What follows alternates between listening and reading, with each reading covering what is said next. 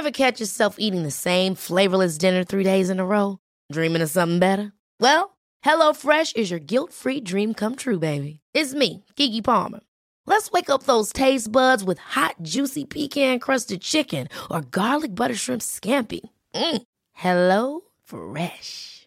Stop dreaming of all the delicious possibilities and dig in at HelloFresh.com. Let's get this dinner party started.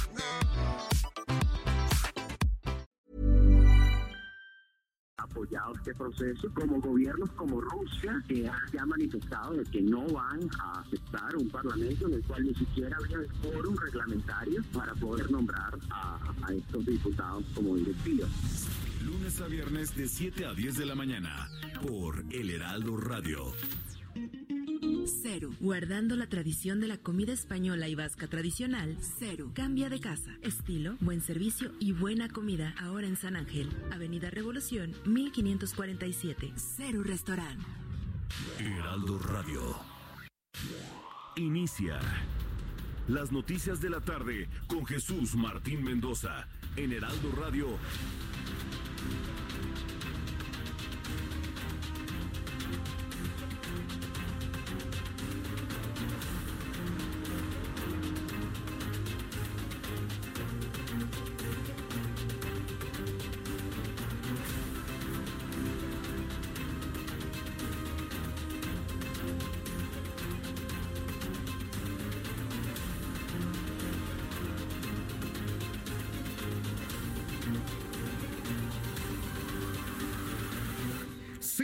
En punto, hora del centro de la República Mexicana. Bienvenidos, muy buenas tardes.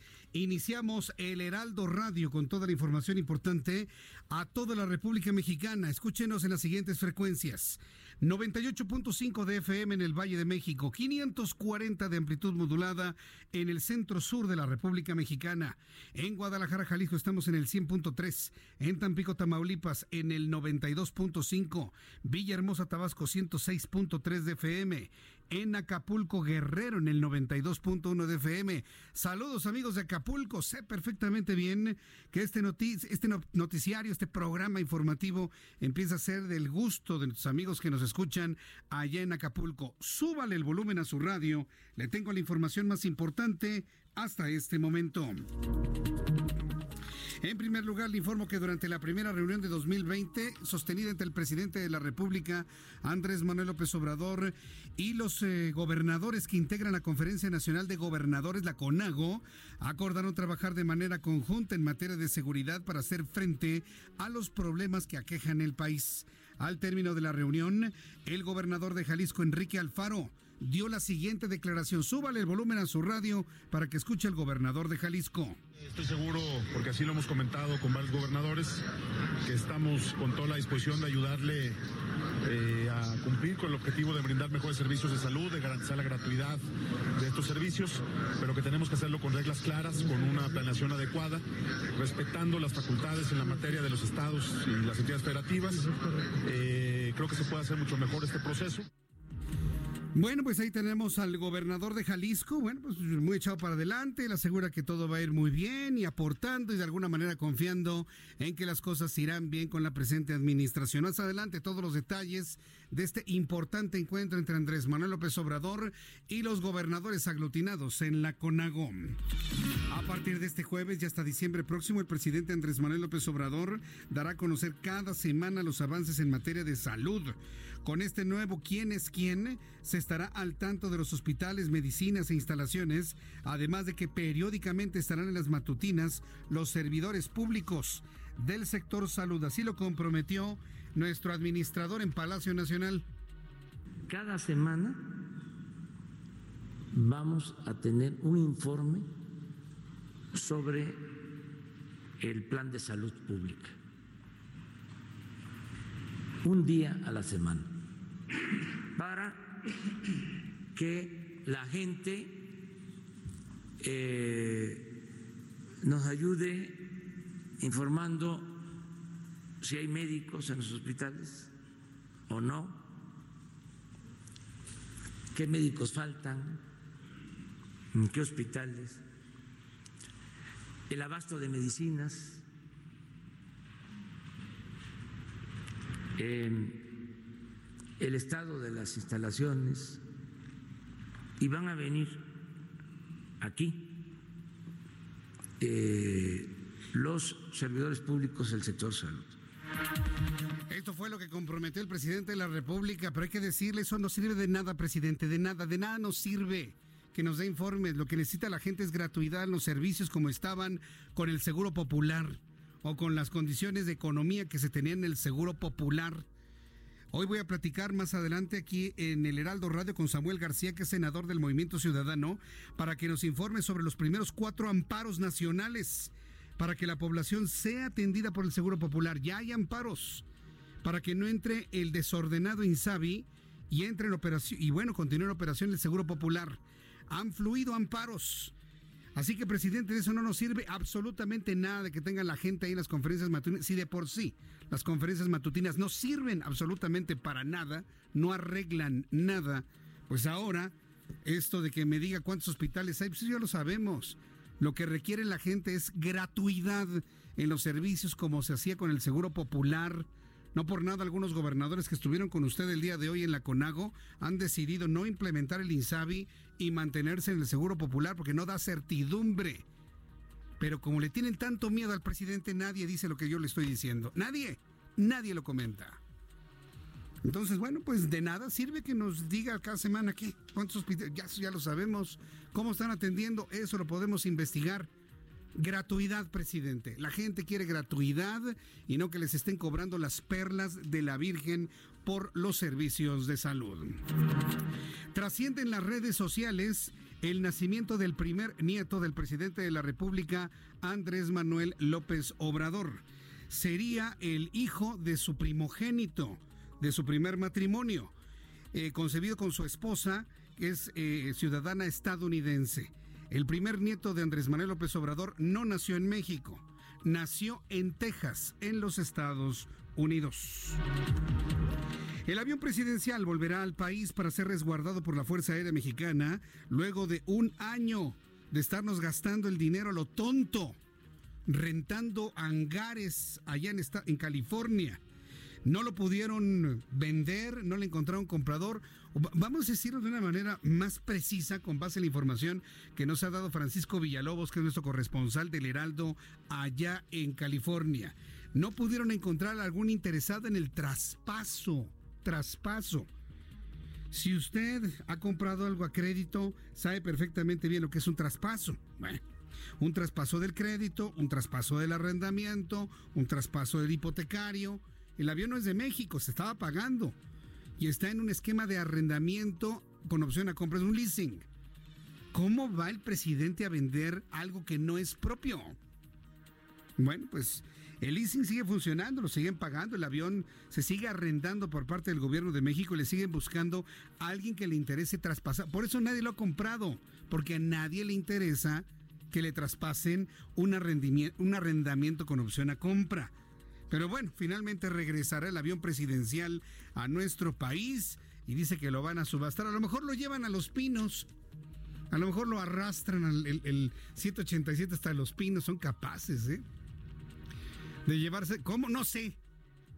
Pues, eh, a lo mejor, no sé, le ponen un segundo piso al aeropuerto de Santa Lucía y lo traen hasta, hasta Los Pinos. Estoy siendo sarcástico, ¿eh? Entonces a lo mejor ahí en uno de los jardines ponen ahí el avión para que luego alguien se lo lleve remolcando, jalado por burros o a ver qué, ¿no? Es increíble este asunto del avión y en lo que estamos perdiendo el tiempo como país, el gobierno lo que pierde el tiempo con el asunto de un avión que desde un principio debe haber quedado en manos de la Fuerza Aérea Mexicana. Pero en fin, Ahí está el asunto, se lo platicaré rapidito, tampoco para quitarle el tiempo a usted que me escucha aquí en el Heraldo Radio. Lo que es importante, esto sí, en el resumen que le comparto, es que Jesús Seade, el subsecretario de América del Norte, aseguró, de la Secretaría de Relaciones Exteriores, aseguró que este jueves podría ser ratificado en el Senado estadounidense el texto del acuerdo comercial entre Canadá, Estados Unidos y México. Esto posterior a que ya fue aprobado por la Cámara de Representantes en los Estados Unidos. La unidad de inteligencia financiera dio a conocer que fueron congeladas cuentas de familiares del menor de 11 años que disparó en el colegio Torreón Coahuila. Otra vez Santiago Nieto, otra vez revelando cosas que no tiene que revelar. ¿Por qué no se espera que el abuelo del niño, que es en este momento el principal responsable de los hechos en las escuelas, se defienda? Ah, no, ya a Santiago Nieto le, le las manos, le da comezón las manos para revelar que ya congelaron las cuentas. ¿Por qué no, por qué no es más mesurado, Santiago Nieto? Está revelando que ya le congelaron las cuentas al, al, abuelo del niño que provocó toda la tragedia del Colegio Cervantes en Torreón, Coahuila. Entonces, eh, Dice que se trata de cuentas de Rebeca N y José Ángel N tras detectarse flujos inusuales, pues ya violentando el debido proceso y la presunción de inocencia. Vamos a escuchar, que y ni porque lo regaña, porque lo regañó, ¿eh? Alejandro Hertz Manero, el fiscal de la República ni porque lo regañó Alejandro Hertz, este señor entiende. Vamos a escucharlo. Bueno, el señor eh, José Ángel Ramos, eh, padre e hijo, eh, se encontró algún tipo de actividad irregular en cuanto al flujo de efectivo a sus cuentas bancarias y a empresas vinculadas con él y transferencias internacionales hacia Estados Unidos. Eso ha motivado pues la pues necesidad de verificar el origen lícito de los recursos. Nada, Santiago nada, nada se aguanta. No puede dejar que fluya el proceso, no puede dejar que fluya la defensa del señor ya por sí dolidísimo porque se murió su nieto de esa manera. Ah, no. Tiene que salir a medios, tiene que aparecer. Qué extraño, de verdad, qué extraño personaje el que dirige la unidad de inteligencia financiera. Bueno, pues allá él. Tras el ataque con ácido a la joven saxofonista, ¿te acuerdas? Allá, ¿se acuerda usted? Allá en Oaxaca. La joven saxofonista Marielena eh, Ríos Ortiz el juez de control de Guajuapan de León en Oaxaca giró una orden de aprehensión contra el exdiputado del PRI, Antonio Vera Carrizal, señalado como autor intelectual de este ataque. Dos cohetes Katyusha impactaron en un cuartel de Al-Tayi situado a 20 kilómetros al norte de Bagdad, donde están destacadas fuerzas iraquíes y también estadounidenses. Aún no se han reportado víctimas ni daños, según un informe de la Agencia Nacional de Noticias iraquí. Al menos una persona murió y seis más resultaron heridas debido a una explosión e incendio en una fábrica de productos químicos en Tarragona, al noreste de España. En más noticias de nuestro país, le informo que integrantes del colectivo Mi Razón de Vida protestaron frente al Palacio Nacional para denunciar la desaparición de sus familiares en Nuevo Laredo, Tamaulipas. Los manifestantes mostraron pancartas y gritaron consignas en la puerta principal del recinto, en la avenida Plaza de la Constitución, y exigen ser atendidos por el presidente de este país. Y luego de ser reconocida como la capital mundial del deporte 2020 y tras haber conseguido la certificación oro por parte de la Asociación Internacional de Federaciones de Atletismo, el Consejo Municipal del Deporte, esto en Guadalajara, anunció que el 16 de febrero tendrá lugar en Guadalajara, Jalisco, la 34 edición del medio maratón, que tendrá un recorrido de poco más de 21 kilómetros y que espera transmitir una mejor experiencia deportiva y familiar. Estaremos allá en Guadalajara, amigos que nos escuchan en el 100.3, atentos de este medio maratón. Son las 6 de la tarde con 12 minutos hora del centro de la República Mexicana.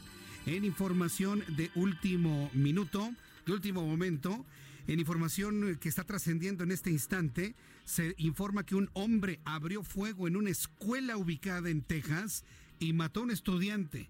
No termina esta crisis dentro de las escuelas estadounidenses y mexicanas. En breve tendremos más información de este eh, de esta balacera. No sabemos si fue un solo disparo o varios en una escuela en Texas. Ahora le digo en qué ciudad de Texas también, pero es los primeros datos que empiezan a fluir en este momento. Hay una crisis en una escuela tejana en los Estados Unidos donde un hombre habría matado a balazos a un estudiante. En breve les voy a tener más información aquí en el Heraldo Radio. Vamos con nuestros compañeros reporteros urbanos, periodistas especializados en información de ciudad. Vamos con mi compañero Alan Rodríguez. ¿Dónde te ubicas? Alan, adelante, te escuchamos. Jesús Martín, excelente tarde. Quiero informarte cómo se encuentra la circulación en estos momentos en el eje 1 norte, desde la zona del circuito interior hasta la avenida Congreso de la Unión. Se encuentra con buen avance. Para quienes se desplazan sobre la avenida Circunvalación, el eje 1 oriente, les informamos que en estos momentos encontrará con ligera carga vial desde la zona de Tepito hasta viaducto Río de la Piedad. Por último, en el eje central Lázaro Cárdenas, tenemos algunos asentamientos provocados por el cambio de luces de semáforo desde la zona de Fray Servando y hasta el desnivel de Garibaldi. Por lo pronto, en la información, José Martín, estamos al pendiente. Buenas tardes. Gracias por la información, Alan Rodríguez.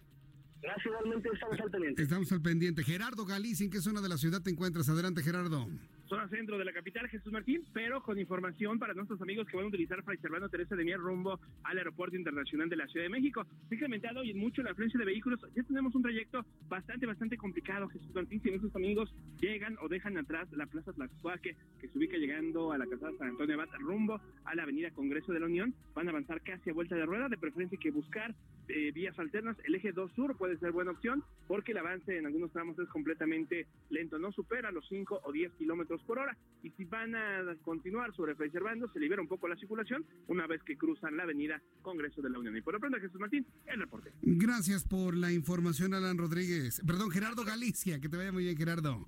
Hasta luego. hasta luego, que te vaya muy bien. Esos compañeros reporteros urbanos con esta información. Antes le doy a conocer, se está dando a conocer también información desde Guadalajara, Jalisco, que al menos 30 niños resultaron intoxicados en la guardería 001 del Instituto Mexicano del Seguro Social en Guadalajara. De acuerdo con padres de familia consultados, la causa fue el alimento que les dieron a los pequeños durante el desayuno. Estaba descompuesto.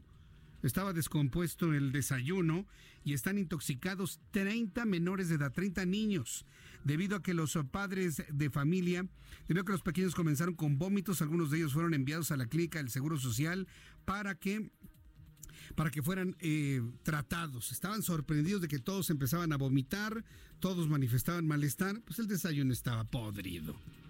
Pues, ¿Qué les pasa? prueben primero las cosas, prueben primero la comida, pero como en México, la gente que prepara alimentos dicen, yo cuando cocino no pruebo, pues por eso pasan este tipo de tonterías. ¿eh? Entonces, bueno, esto sucede en el Instituto Mexicano del Seguro Social. Son en este momento ya las 6 de la tarde con 16 minutos hora del centro de la República Mexicana. Bien, vamos a continuar con informes. Antes de ir con lo demás, sí, ya podemos quitar el fondo de, resumen, mi querido amigo. Sí, vamos a cambiar un poquito el, la estructura del arranque de nuestro programa, antes de ir con las efemérides y con el clima y demás, tengo en la línea telefónica a Jorge Cermeño, quien es presidente municipal de Torreón, Coahuila, a quien yo le agradezco estos minutos de comunicación con el Heraldo Radio. Estimado Jorge Cermeño, bienvenido, presidente municipal. Muy buenas tardes. Gracias, buenas tardes, Jesús Martín. Un saludo a la Me da mucho gusto saludarlo. ¿Qué, opinión le merece toda esta señalamiento, inclusive detención del abuelo del niño que realizó estos actos la semana pasada en el colegio Cervantes? Podríamos señalar que es el único y gran responsable, y hasta le congelaron sus cuentas y vaya, esto, esto ha decantado en algo verdaderamente sorprendente. ¿Cuál es su opinión, alcalde? Mira, desde luego que toda la investigación está en manos de la Fiscalía del Estado. No nos toca como autoridad municipal pues eh, el tema que es del Ministerio Público. Eh, ha salido ahorita información, se ha filtrado y se hablan muchas cosas.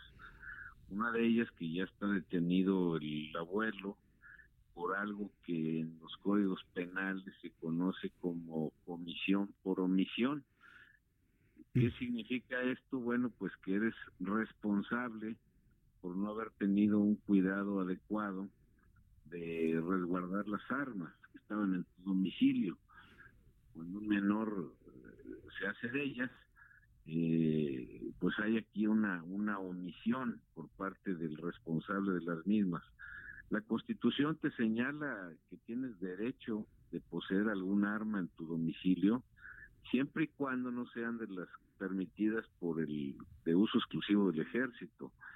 Y una de las dos armas, pues evidentemente era un arma de grueso calibre, que son de las armas prohibidas para que la gente tenga la posesión de las mismas. Pues bueno, esto es lo que se sabe, digamos, oficialmente. También se ha filtrado por ahí que, que esta persona tenía cuentas millonarias bueno, pues ya, ya seguramente en unos días más se podrá saber eh, pues este entorno familiar en el que vivía el niño pero pues no sabe no te puedo yo dar una una, una afirmación sobre cosas que no están en este momento en manos de, del público pues corresponde pues la investigación y, y la puesta al digamos, al, al juez, por parte del Ministerio Público y ser el juez el que finalmente determine las posibles responsabilidades, ¿no? Sí, a mí lo que me llama la atención es que vaya, no se ha garantizado eh, la presunción de inocencia y cuando Santiago Nieto, titular de la Unidad de Inteligencia Financiera, revela que ya congelaron cuentas, pues está violentando el debido proceso. Entonces, totalmente, totalmente. Por favor. estas, cosas, estas cosas tienen que guardar el sigilo que obliga al Ministerio Público a pues a hacer las investigaciones adecuadas y presentar la acusación ante ante el poder judicial. Y finalmente son los jueces los que determinan si es o no responsable sí, sí efectivamente todavía ni siquiera se ha podido defender el señor José Ángel y bueno pues ya ya ya, ya le encontraron bueno hasta el demonio no en sus en sus ingresos quitando todo el centro de la atención de las condiciones emocionales, familiares que provocaron este acontecimiento. Ahora que se sabe, eh, Jorge Cermeño, que se sabe que las armas pertenecían al abuelo y se descarta que el niño estuviese vinculado con narcotráfico, con narcomenudeo, con crimen organizado, pues estamos ante un caso de una fractura familiar completamente, de un proceso de descomposición social que estamos viviendo en todo el país. Sí, digo, no hay que perder de vista, se trata de un niño. Sí, así es. Más allá de las condiciones eh, en las que el niño vivía, en este momento, pues se trata en primer lugar de un infante que es que no es responsable de este tipo de actos. Sí hay una responsabilidad en lo que hizo, pero penalmente no la tiene. Y, y en este momento, pues el niño ya falleció. Pero yo lo que te diría, pues hay que esperar a que, a que concluyan las, la indagatoria y a que se inicie un debido proceso sobre los, las posibles responsabilidades que pudiera haber en este asunto, ¿no? Mm, pues vamos a estar muy atentos de ello, porque mire, eh, alcalde Jorge Cermeño, nosotros que somos padres de familia y de niños de edades similares, nos interesa mucho saber cuáles son las motivaciones en esas edades. Es información valiosísima que la verdad vale la pena conocer en su momento para que pues muchos padres que estén en situaciones similares o familias que estén así, pues puedan prevenir antes de que ocurra algo así. Pues yo le quiero agradecer el que me haya dado sus comentarios, lo que se puede comentar debido al proceso que se está llevando por parte de la Fiscalía y pues eh, agradecerle mucho estos minutos para el auditorio del Heraldo, Jorge Cermeño. Al contrario, muchas gracias eh, por tu llamada. ¿eh? Sí, muchas gracias, alcalde. Que le vaya muy bien. Fuerte abrazo. Realmente, gracias. Hasta pronto. Gracias, que le vaya muy bien. Jorge Cermeño, presidente municipal de Torreón. Fíjese, se da cuenta de la, de la madurez política de algunos actores, como es en este caso el presidente municipal de, de Torreón, Coahuila. Pues, una madurez política clarísima. yo no puedo hablar de esto, esto lo lleva a la fiscalía, hay que preservar esto, primero se tiene que investigar. ¿Y qué tal Santiago Nieto? Da la boca, completito. Ya violentó todo el debido proceso. El señor José Ángel, el abuelo del niño, fácilmente con sus abogados puede decir, a mí me violentaron el debido proceso, violentaron mi presunción de inocencia con estas revelaciones, se acabó el asunto, a mí me sueltan. Y si tiene un buen grupo de abogados, mire, lo sueltan así. ¿Y por qué se caería un caso tan interesante e importante? Por las imprudencias del director de la Unidad de Inteligencia Financiera. Lo mismo que ya le había dicho Alejandro Hertzmanero y lo regañó, porque lo regañó. Ese es el término, lo regañó. Óyeme, muchachito, ya deja de estar de protagonista en los medios. Deja de estar revelando cosas. Y coincide conmigo Jorge Cermeño. El haber revelado la detención, el haber revelado la, el congelar las cuentas, le violenta la presunción de inocencia al abuelo y violenta el debido proceso. El, caso prácticamente se cayó. Si tiene unos buenos abogados este, este señor, fácilmente se libra, porque ya se violentó el debido proceso por una entidad de investigación. No pueden estar revelando información así. ¿Qué tal si es usted? Y usted no tiene absolutamente nada que ver, ni siquiera sabía que el niño había tomado sus pistolas, ¿Por qué se tiene que meter a sus cuentas si no es el asunto? Bueno, Entonces, e, este, esto se ha ido complicando de una manera sorprendente. Pareciera que las motivaciones de un niño que hoy está fallecido han pasado a segundo término. Ahora el asunto es el abuelo. ¿Quién era el abuelo? Porque tenía dos armas. No eran armas de gran calibre, no, tenía cuernos de chivo. ¿eh? Ah, pero ya sus armas y su dinero y el efectivo y cómo fluye. Y... No, no puede ser así. No, no, no podemos vivir en un país así. ¿O usted qué piensa? Son las 6 con 24, las 6 de la tarde con 24 minutos hora del centro de la República Mexicana. Bueno, platicamos con Jorge Cermeño, le tendré otras entrevistas a lo largo de nuestro programa, pero antes vamos a revisar lo que sucedía un día como hoy, 14 de enero, en otros momentos del tiempo, aquí en nuestro país. Excelente martes. Veamos qué fue lo que sucedió en un día como hoy en México. 1906, nace Alejandro Galindo, quien es recordado como uno de los grandes directores de la época de oro del cine mexicano. Entre sus películas destacan Una familia de tantas, Campeón sin corona y Espaldas mojadas. 1866. Se funda el Conservatorio Nacional de Música. Sábado Distrito Federal. Sábado Distrito Federal. 1920. Nace Chava Flores, costurero, encargado de almacén, cobrador, vendedor de puerta en puerta, administrador de una ferretería, propietario de una camisería y de una salchichonería, e incluso impresor. Y que casualmente este último trabajo lo acercaría a la profesión por la que todos lo conocemos, como un cancionero y posteriormente como un compositor clásico de la música popular mexicana. Esto fue lo que pasó en un día como hoy, en México. El que nada hizo en la semana está sin lana, a la palangana y en el monte de Cada vez más lejos en el tiempo Chava Flores, ¿verdad? Cada vez más lejos en el tiempo Chava Flores, el gran cronista. Ese sí era un cronista de a de veras no de los que buscan nada más una fama ahí cuando, ay, ya me amenazaron de muerte. No, no, no, no. Ese sí era un cronista de, de veras. Chava Flores, él sí, sí, no los que andan luego ahí chillando porque se meten a donde no y luego los andan amenazando y andan ahí llorando en todos los medios. No, no, no. Este sí era un cronista de verdad, Chava Flores. Muchas gracias, Abraham Arreola, por recordarnos al gran Chava Flores. Vamos a revisar las condiciones meteorológicas para las próximas horas. El alertamiento del Servicio Meteorológico Nacional es de color naranja y un canal de baja presión y circulación anticiclónica. Viento de componente norte con rachas de 70 kilómetros, sismo y golfo de Tehuantepec, viento de componente sur.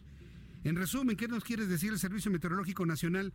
Que continuará tiempo estable en la mayor parte de la República Mexicana. ¿Y eso qué significa? Que va a subir la temperatura, ya no va a estar haciendo tanto frío. Se ha ido el intenso frío ese que estaba cercano a los cero grados en el centro del país debido a las tormentas invernales.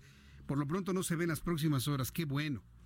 Porque hay muchas personas que hemos sufrido el intenso frío durante los últimos días. Dice el Servicio Meteorológico Nacional que esta noche y madrugada un canal de bajas presiones en el suroeste del Golfo de México ocasionará lluvias puntuales fuertes en las zonas de Veracruz, Oaxaca, y el estado de Chiapas, así como chubascos en Hidalgo y Puebla. Asimismo, provocará viento de componente norte con rachas de 70 kilómetros por hora en el istmo y golfo de Tehuantepec. Por otro lado, una línea seca sobre Coahuila ocasiona viento con rachas de 50 kilómetros por hora y posibilidad de tolvaneras en el norte y noreste del país. Estoy observando que hay un pronóstico de precipitación para mañana 15 de enero, intervalos de chubascos de 5.1 a 25 litros por metro cuadrado en Tamaulipas, en San Luis Potosí, en Hidalgo, en Puebla, en Veracruz y en Oaxaca. Ojalá nos calga algo de lluvia en esta parte del país porque la verdad se siente muy, muy seco, lamentablemente. En los últimos días nos hemos sentido de esta forma. Entonces, bueno, pues esto es lo que da a conocer el Servicio Meteorológico Nacional. El día de hoy, con estos fenómenos atmosféricos, la República Mexicana parece sin nubosidad, algo en el norte y sur de la República Mexicana. Con estos elementos le doy a conocer el pronóstico del tiempo para las siguientes ciudades. Amigos que nos escuchan en el Estado de México, en Toluca de manera concreta. La temperatura mínima para mañana 4 grados, la máxima 23, en este momento 21. En Guadalajara, Jalisco, mínima 10, máxima 28. Estará con algo de contaminación. El centro de Guadalajara mañana 27 en este momento. En Monterrey, Nuevo León, mínima 18, máxima 25. En Tampico, Tamaulipas, mínima 22, máxima 26. En Villahermosa, Tabasco, mínima 21, máxima 31. En Acapulco, Guerrero, mínima 21, máxima 31. Amigos de Acapulco, allá no existe el invierno. Saludos a nuestros amigos que nos escuchan por la quebrada y que van camino así viendo ya el atardecer hermosísimo, ahí donde se encuentra la quebrada y el sol cayendo del otro lado del mar. Qué envidia, ¿eh? Saludos desde la Ciudad de México hasta Acapulco, Guerrero. Y aquí la capital de la República, el termómetro está en 23 grados, la temperatura mínima estará en 12 mañana al amanecer y la máxima 25 grados Celsius.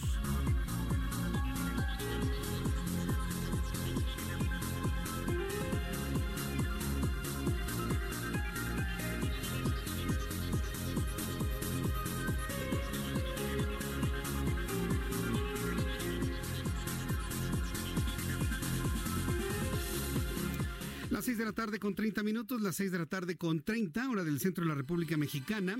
Escucha usted el Heraldo Radio y esta frecuencia en el Valle de México es el 98.5 de FM y en el centro sur de la República Mexicana el 540. Si está usted en Guadalajara, esta es la frecuencia del 100.3. Si usted está en Tampico, esta es la frecuencia del 92.5. Está usted en Villahermosa, Tabasco, disfrutándose unos tacos de peje lagarto la frecuencia es el 106.3 de FM. Bueno, creo que ya es un platillo nacional, ¿no? En, Acapulco Guerrero en el 92.1 de FM. Vamos a ir a los anuncios y regreso enseguida con todos los detalles de la información y le invito para que me envíe sus comentarios a través de mi cuenta de Twitter, arroba Jesús Martín MX.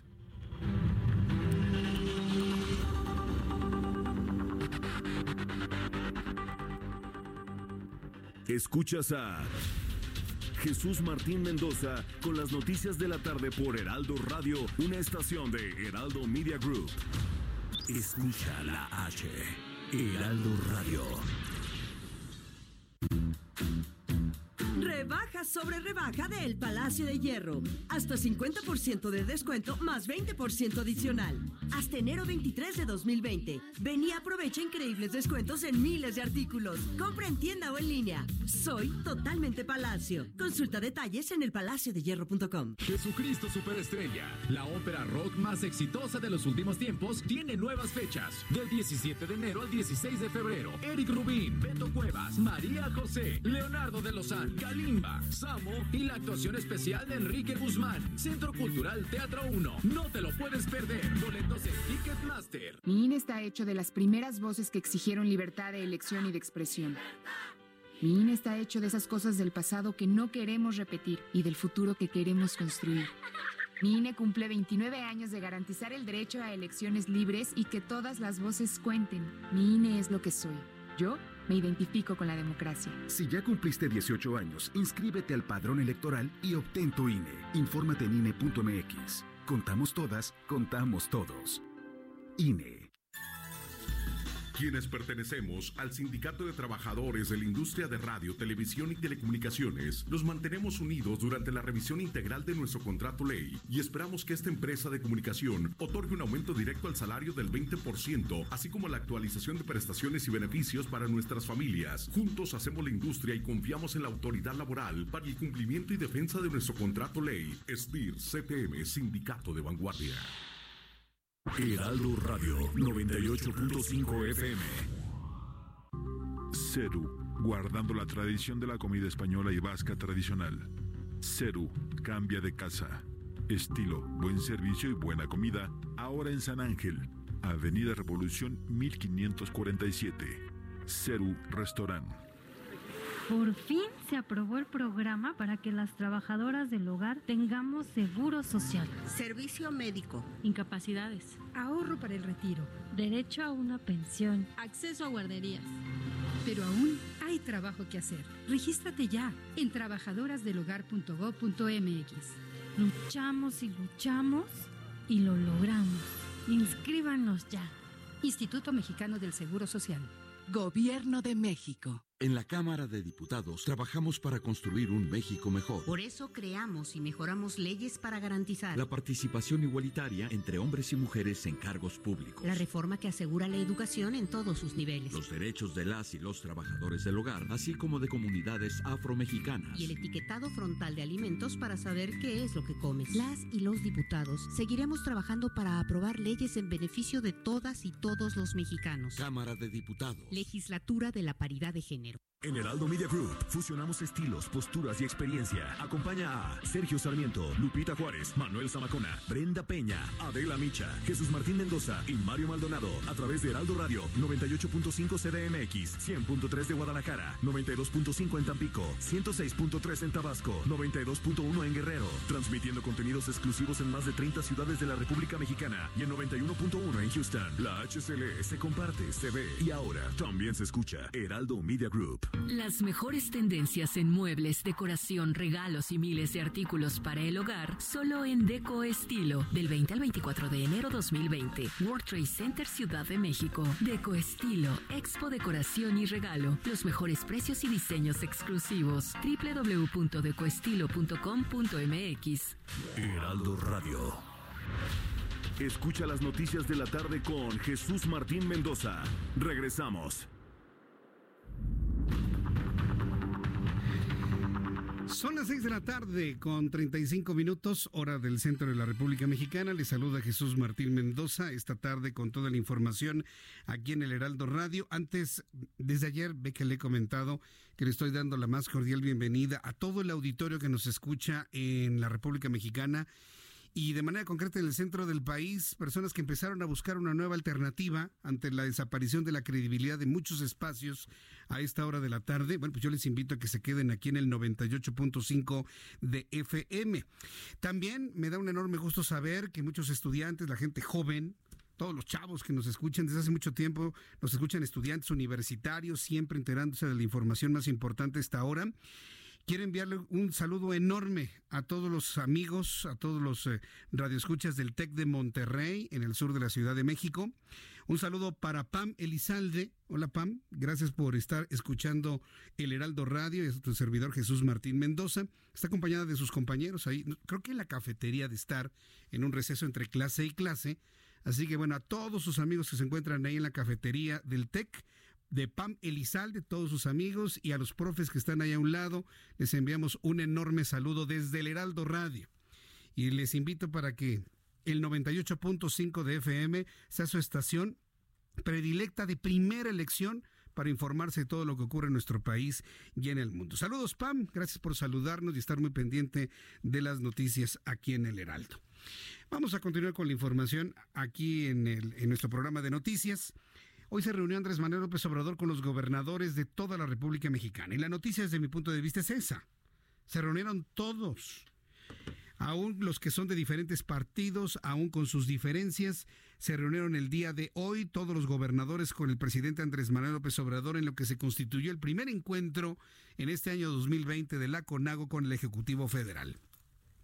Tanto el presidente como los gobernadores se comprometieron a trabajar de manera conjunta en, materia de seguridad, anteponiendo la neutralidad política. Eso es un buen deseo, porque la verdad es que es de lo más difícil la neutralidad política. Porque hablar de neutralidad política, ¿qué significa? Hablar de neutralidad ideológica. Y hemos visto en los últimos años que la neutralidad ideológica es prácticamente imposible. Pero bueno, vamos a, a conceder sin aceptar.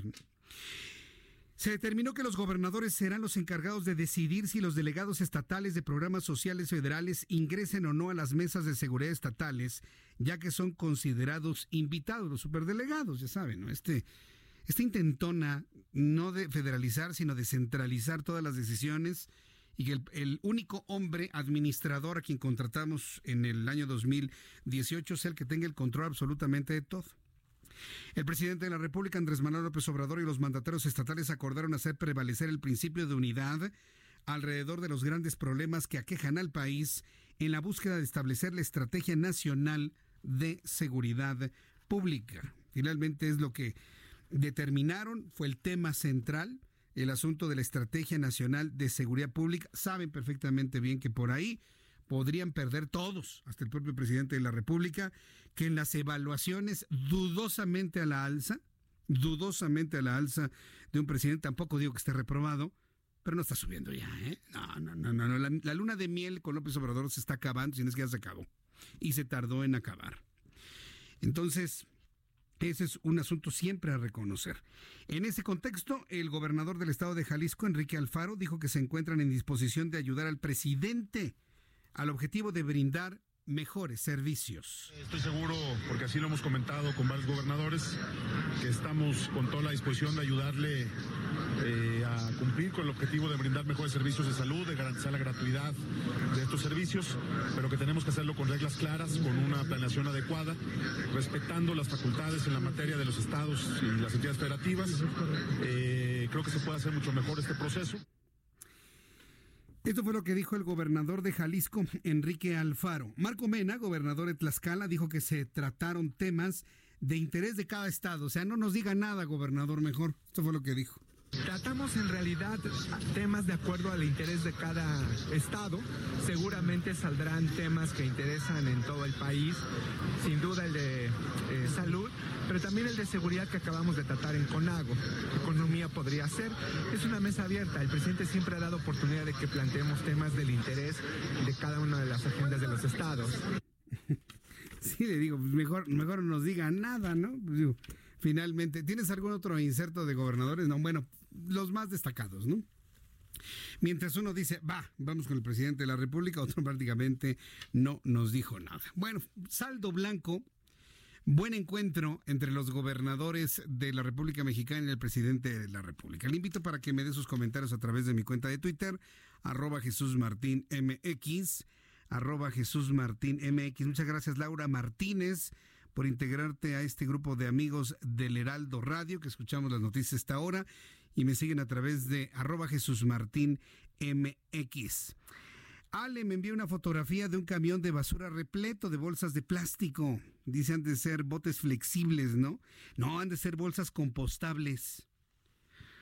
Sí, sí. ¿Cómo vas a identificar una bolsa? ¿Cómo va usted a identificar una bolsa normal de las altamente pecaminosamente contaminantes de una compostable? No lo va a poder usted identificar. A menos de que tenga usted un laboratorio en su casa, tome una muestra, tenga reactivos, un microscopio electrónico y puede terminar, ah, esta sí es compostable y la otra no. Han de ser bolsas compostables, Ale, o botes flexibles. Muchas gracias. Se reunieron todos los gobernadores. ¿No era mejor por videollamada? Digo, todos pagamos sus viajes, ¿no? Claro. Esto, por ejemplo, bueno, es que una cosa es la CONAGO. Pero si vamos entendiendo la idea que tiene en su cabecita el presidente de la República de descentralizar todo y que las secretarías de Estado se vayan a otras entidades de la República, es totalmente incongruente llamar a todos los gobernadores al centro del país. Aunque algunas secretarías de Estado ya se fueron a otras entidades, dos o tres, ¿eh? ¿Dónde creen que despacha el titular de la Secretaría de Estado? En la Ciudad de México. Por Dios. Entonces eso de, la descentralización nada más un argumento de campaña, nada más, de campaña. Gracias, Steven. Muy buena observación, estoy completamente de acuerdo. Eh, John García reacciona sobre el asunto del INSABI, me dice, aseguró el presidente que es totalmente gratuito. Ya ven, en el México real hay otros datos. Sí, hay una decepción enorme, ¿eh? gigantesca, de mucha gente que está fuera de los hospitales, que antes tenían el seguro popular y que ahora les están cobrando las perlas de la Virgen. Steve me pregunta que si la balacera fue en Houston. Sí, en Houston estamos aglutinando más datos para conocer finalmente las razones de este, este intercambio de balas en una escuela en Houston, Texas. Y en unos instantes le voy a tener toda la información precisa para no caer en trascendió. Es que extraoficialmente. No, no, no. Mantengamos la información completita, se la comparto aquí en el Heraldo Radio. Dice Calixto, Jesús Martín, a ustedes ningún chile les embona. ¿Qué? ¿Ya nos vamos a llevar así, Calixto? Digo, yo leo lo que tú me escribes para saber de dónde viene, ¿no? Y la calidad. Gracias, Calixto. Vaya, y con esa, con esos dedos comes, digo, porque estás texteando, ¿no? Joan Ma, Jesús Martín, totalmente de acuerdo, Jesús Martín. Casos como el abuelo del niño pone en tela de juicio el mecanismo de la fiscalía, pues cualquier ciudadano puede ser fácilmente manipulado sin oportunidad alguna de que por sí nunca ha sido adecuada. Con esto, pues menos. No, pero espérame, Joan Ma. además de que lo están acusando de ser responsable por no haber guardado bien las armas. Cuidadito si tú tienes un arma en tu casa, usted tiene un arma en su casa y se la roban, el que se va al bote es usted, ¿eh? Porque no la guardó bien. Porque fue omiso en las medidas que usted tiene que implementar si tiene, armas de fuego en su casa. No es posible. Y de ahí para pararse el cuello Santiago Nieto se pone a investigar las cuentas del señor y encuentra, pues evidentemente, pues una actividad financiera que en un momento dado no coincide con lo que tiene o con lo que ha declarado y demás. Pero eso es harina de otro costal. ¿Dónde quedó la investigación para conocer las razones emocionales, las razones de vida de un niño de 11 años para hacer lo que hizo? Eso ya quedó en segundo término. Yo espero que Alejandro Hertz Manero le ponga otro jalón de orejas al titular de la UIF, de la Unidad de Inteligencia Financiera, que le diga, ya, mano, ya deja de estar revelando cosas y vulnerando debidos procesos. Ya. No, eso no le ayuda al presidente, ¿eh? No, no, no, no le ayuda. Israel Macías, puede reciclar la bolsa como nosotros y hacemos solo lavar la se puede lavar la bolsa. Híjole, está complicado, ¿no? Bueno, vamos a continuar con la información. Agradezco mucho sus comentarios a través de Twitter, arroba Jesús Martín MX, y a, través de YouTube, en mi canal Jesús Martín MX. Ahí estamos transmitiendo, le estoy saludando. Mire, tenemos ya una buena cantidad de amigos que nos escriben. Hoy en la oficina de la presidencia se reveló la carta que envió el ministro en retiro Eduardo Medina Mora. Ya tiene tantos meses este asunto. Ya está una nueva ministra ya se hizo todo el proceso de selección de una nueva ministra en la Suprema Corte de Justicia de la Nación y apenas hoy se habla de la carta que habría enviado Eduardo Medina Mora, eh, dando a conocer los motivos por los cuales, como dice la Constitución, los motivos graves por los que decidió renunciar a su cargo.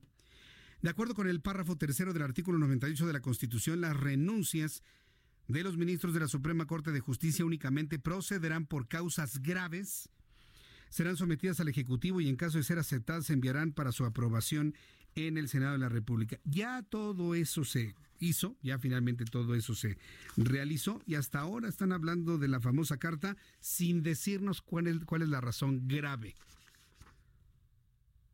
Eso evidentemente genera la especulación de la razón grave, se lo pide el presidente, vete. Vete, vete, te conviene, vete. Ya, se fue.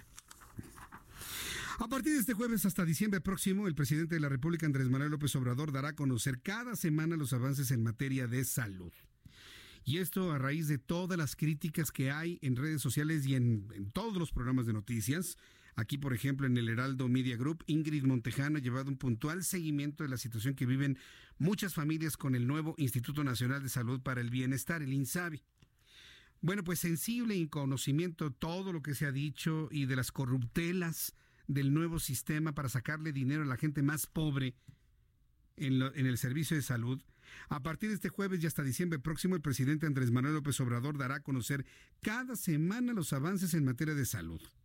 Con, esto, con este nuevo quién es quién, se estará al tanto de los hospitales, medicinas, instalaciones, además de que periódicamente estarán en las matutinas los servidores públicos del sector salud. El presidente aseveró que se tienen que vencer múltiples inercias y resistencias. ¿Cuáles inercias? El Seguro Popular funcionaba bien, presidente, muy bien. Por lo que dialogará con los directores de instituciones médicas con la eh, finalidad de eliminar las cuotas de recuperación. Se entendía que desde el principio eso lo tenía que asumir el Estado o el gobierno, como finalmente lo han hecho. Pero ahí está. Un nuevo intento mediático porque, ¿qué es lo que está anunciando hoy el presidente de la República? Vamos a analizarlo, vamos a pensarle. No nada más le leo la nota y vámonos a lo que sigue. No, no, no, no. ¿Qué está anunciando el presidente? Una estrategia mediática para que sea la palabra de él contra los que están afuera de los hospitales.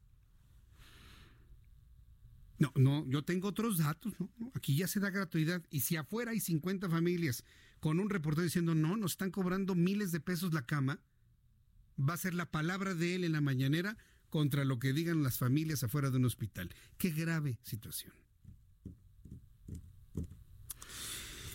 Yo me quedo con lo que dijo el gobernador de Aguascalientes, que ayer lo tuvimos en entrevista aquí en el Heraldo Media Group, en el sentido de que no le digo no al INSABI, pero hasta que se ponga el orden, en orden el INSABI, yo lo aplico. Por lo pronto aquí sigo con el, eh, con el Seguro Popular. Entonces, eso es lo que ha prometido el presidente. Por lo pronto, el coordinador de los senadores del Movimiento de Regeneración Nacional, Ricardo Monreal, anunció que su bancada inició el trámite para citar a comparecer a Juan Antonio Ferrer, director del Instituto Nacional de Salud para el Bienestar. Ricardo Monreal se comprometió a hacer todo lo posible para coadyuvar a solucionar el problema en el arranque de su funcionamiento. Además, la fracción del Partido de la Revolución Democrática, el PRD, en la Comisión Permanente del Congreso de la Unión, va a solicitar la comparecencia del secretario de Hacienda Arturo Herrera y el secretario de Salud Jorge Alcocer. Uh, ¿Y cómo para qué? Digo, yo entiendo la buena voluntad del PRD en citarlos a comparecer, pero de verdad, de verdad, ¿cómo para qué? ¿Para que nos digan que todo ha sido una malinterpretación? ¿De que se han malentendido las cosas? ¿De que sí está todo fluyendo y todos están felices? Yo no perdería el tiempo en una comparecencia que ya sabemos finalmente en qué va a terminar. Bueno, pero finalmente eso es lo que, comprometió Ricardo Monreal el día de hoy. Y vamos a estar muy atentos de ellos. Son las 6.49, las 6 de la tarde con 50 minutos hora del centro de la República Mexicana. En más del INSABI, que por cierto ha generado una gran cantidad de comentarios a través de Twitter, a través de redes sociales. Por momentos se convierte en tendencia. Sí, ahorita por ejemplo estoy Mm, revisando si el INSABE puede tener algún tipo de tendencia. Vaya, las tendencias son de, cosas verdaderamente inútiles a veces, ¿no? Y uno, se pregunta, bueno, ¿dónde está uno? Houston, sí, con, la, la, balacera en Houston, de la cual al ratito vamos a tener más información aquí en el Heraldo Radio, ya precisa, tendencia, el nacimiento del nieto de López Obrador en Estados Unidos, claro, van a ser aquí, ¿verdad? No, hombre. Allá, Laura Zapata, voy con Total, voy con Gatos, Jesús está en Convoy. Antorches Deportes, Jesús Gallardo, Galaxy Puca, enhorabuena, Vanessa Hudgens, Adams, Talía, Texas, Taekwondo, Salomón, Interjet, Atlanta, Anaya, Alex, Malvina Tarragona, Insabi, Dross, Pamba. No, bueno, el Insabi, Insabi está muy, muy relegado en cuanto a las eh, tendencias el día de hoy. Lo tenemos con 83, está en el número 26 de las tendencias, 83.500 tweets. Bueno, no es eh, menor la cosa. Beatriz Pajes, por ejemplo, antes de ir a la siguiente nota, Beatriz Pajes, eh, asegura Beatriz Pajes que, es, que el INSABI está mal hecho, que es un acto de propaganda y una verdadera ocurrencia.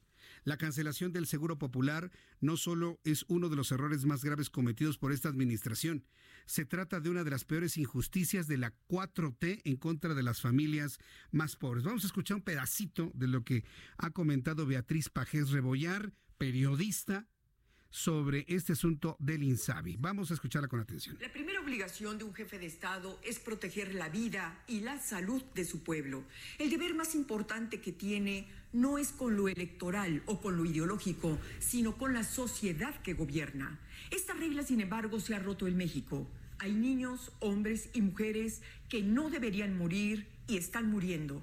Hay enfermos de cáncer que no están recibiendo quimioterapia, diabéticos que no encuentran medicamentos, pacientes graves que no pueden ser operados. La razón, la razón es que la cuarta transformación recortó el presupuesto en salud, redujo el personal médico, cerró clínicas y no ha comprado medicamentos. La razón, la razón es que el gobierno decidió que era más importante guardar el dinero para las elecciones del próximo año, tener un subejercicio cercano a los 250 mil millones de pesos a mejorar la salud y la calidad de vida de los mexicanos.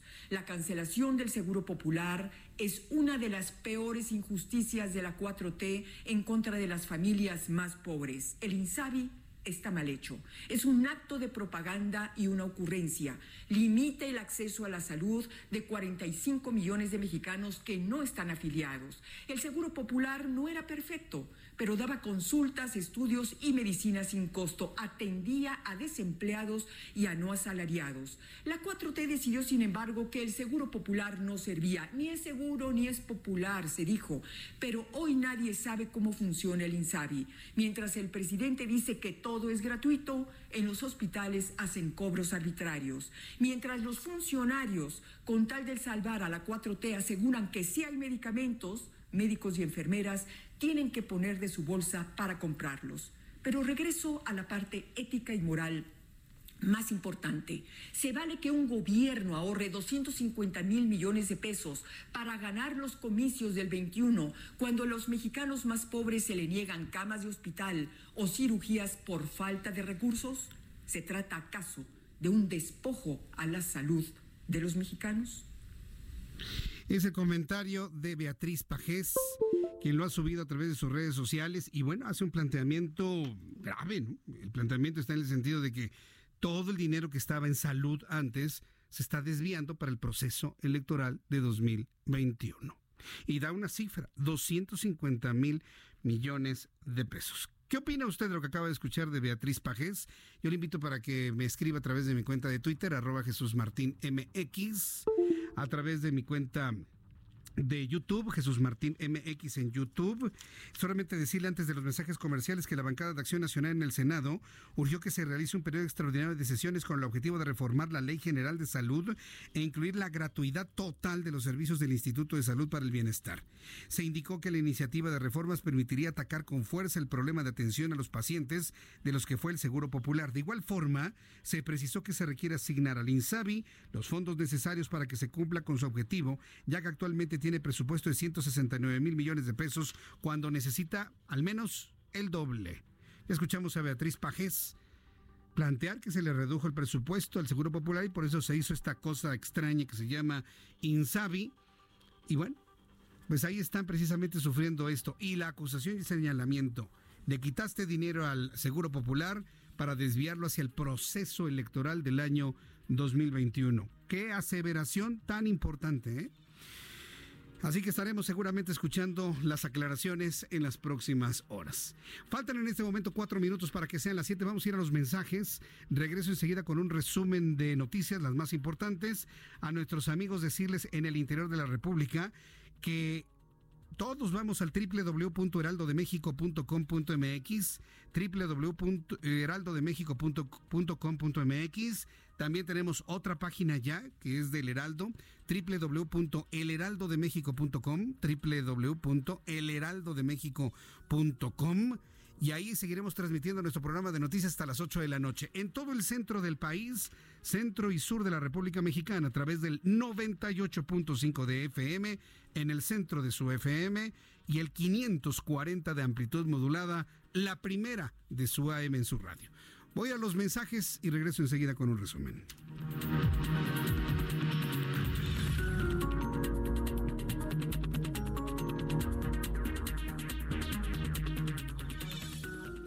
Escuchas a Jesús Martín Mendoza con las noticias de la tarde por Heraldo Radio, una estación de Heraldo Media Group. Heraldo Radio, la H que sí suena y ahora también se escucha. Rebaja sobre rebaja del Palacio de Hierro. Hasta 50% de descuento más 20% adicional. Hasta enero 23 de 2020. Ven y aprovecha increíbles descuentos en miles de artículos. Compra en tienda o en línea. Soy totalmente Palacio. Consulta detalles en elpalaciodehierro.com. Hoy no me puedo levantar con Belinda y Yair. Estreno 31 de enero. Centro Cultural Teatro 2. Boletos en taquillas y Ticketmaster. Hoy no me puedo levantar. La transformación del Poder Judicial de la Federación va en serio. Cero tolerancia a la corrupción y medidas concretas contra el nepotismo. Hoy se ratifica a jueces y juezas que demuestren capacidad y honestidad. En favor de la paridad de género, por primera vez se celebraron concursos exclusivos para juezas y magistradas. Avanzamos en el respeto a los derechos humanos de todas y de todos, sin importar condición o circunstancias. Trabajamos por un Poder Judicial más sensible y cercano a la gente. Suprema Corte, el poder de la justicia. Heraldo Radio 98.5 FM. ¿Y ahora qué hacemos? Juguemos fútbol. No, mejor veamos una película. ¡Sí! Ponerse de acuerdo funciona. Eso es consenso. En el Senado de la República, todas y todos los legisladores aprobaron por consenso leyes y acuerdos que nos benefician a todos. Así, reafirmamos nuestro compromiso de servir. Senado de la República. Cercanía y resultados. Me lo dijo Adela. Ya llegó el indio Brian. ¿Dónde andabas, indio Brian? Te habías perdido. Ya no puedes decir nada, ya no puedes porque ya no sabes ni qué este, ni dónde te van a llegar los cocolazos. Pero de lo que no puedes es que eso te censure y eso te limite como comediante, yo creo. Porque Digo, la gente que te sigue, pues. Claro, te expones a que te estén, te graben y te suban Pues sí y que fue lo que pasó y- con el costeño. ¿no? Pero también si estás cuidándote qué decir, qué no decir. O sea, cuando recién falleció José José, yo tenía una, tengo una rutinilla y de chistecitos de José Yo la seguía haciendo. Tenía como un poquito de cosa porque dije, como es la gente ahorita, dije, a ver si no se siente como, A ver, ¿qué ¿cómo dices? puedo hablar ver, si se acaba de morir? 10 a 12 de la mañana, de lunes a viernes por El Heraldo Radio. Si te sientes deprimido, Con ansiedad o desesperado, no estás solo. en la línea de la vida podemos ayudarte. Llama al 800-911-2000. Te damos información y te escuchamos. También respondemos en redes sociales. Y ofrecemos pláticas, talleres y atención profesional en escuelas o centros de trabajo. No, te, pierdas. Juntos por la paz. Estrategia Nacional para la Prevención de Adicciones. Gobierno de México. Sports World, la cadena de wellness número uno en México con la más completa oferta deportiva. Alberca, box, programas exclusivos, instalaciones de primer nivel, lo último en aparatos y tecnología, excelente atención, instructores certificados, exclusividad e innovación. Déjalo aquí, déjalo todo aquí. Sports World. Heraldo Radio. Escucha las noticias de la tarde con Jesús Martín Mendoza. Regresamos.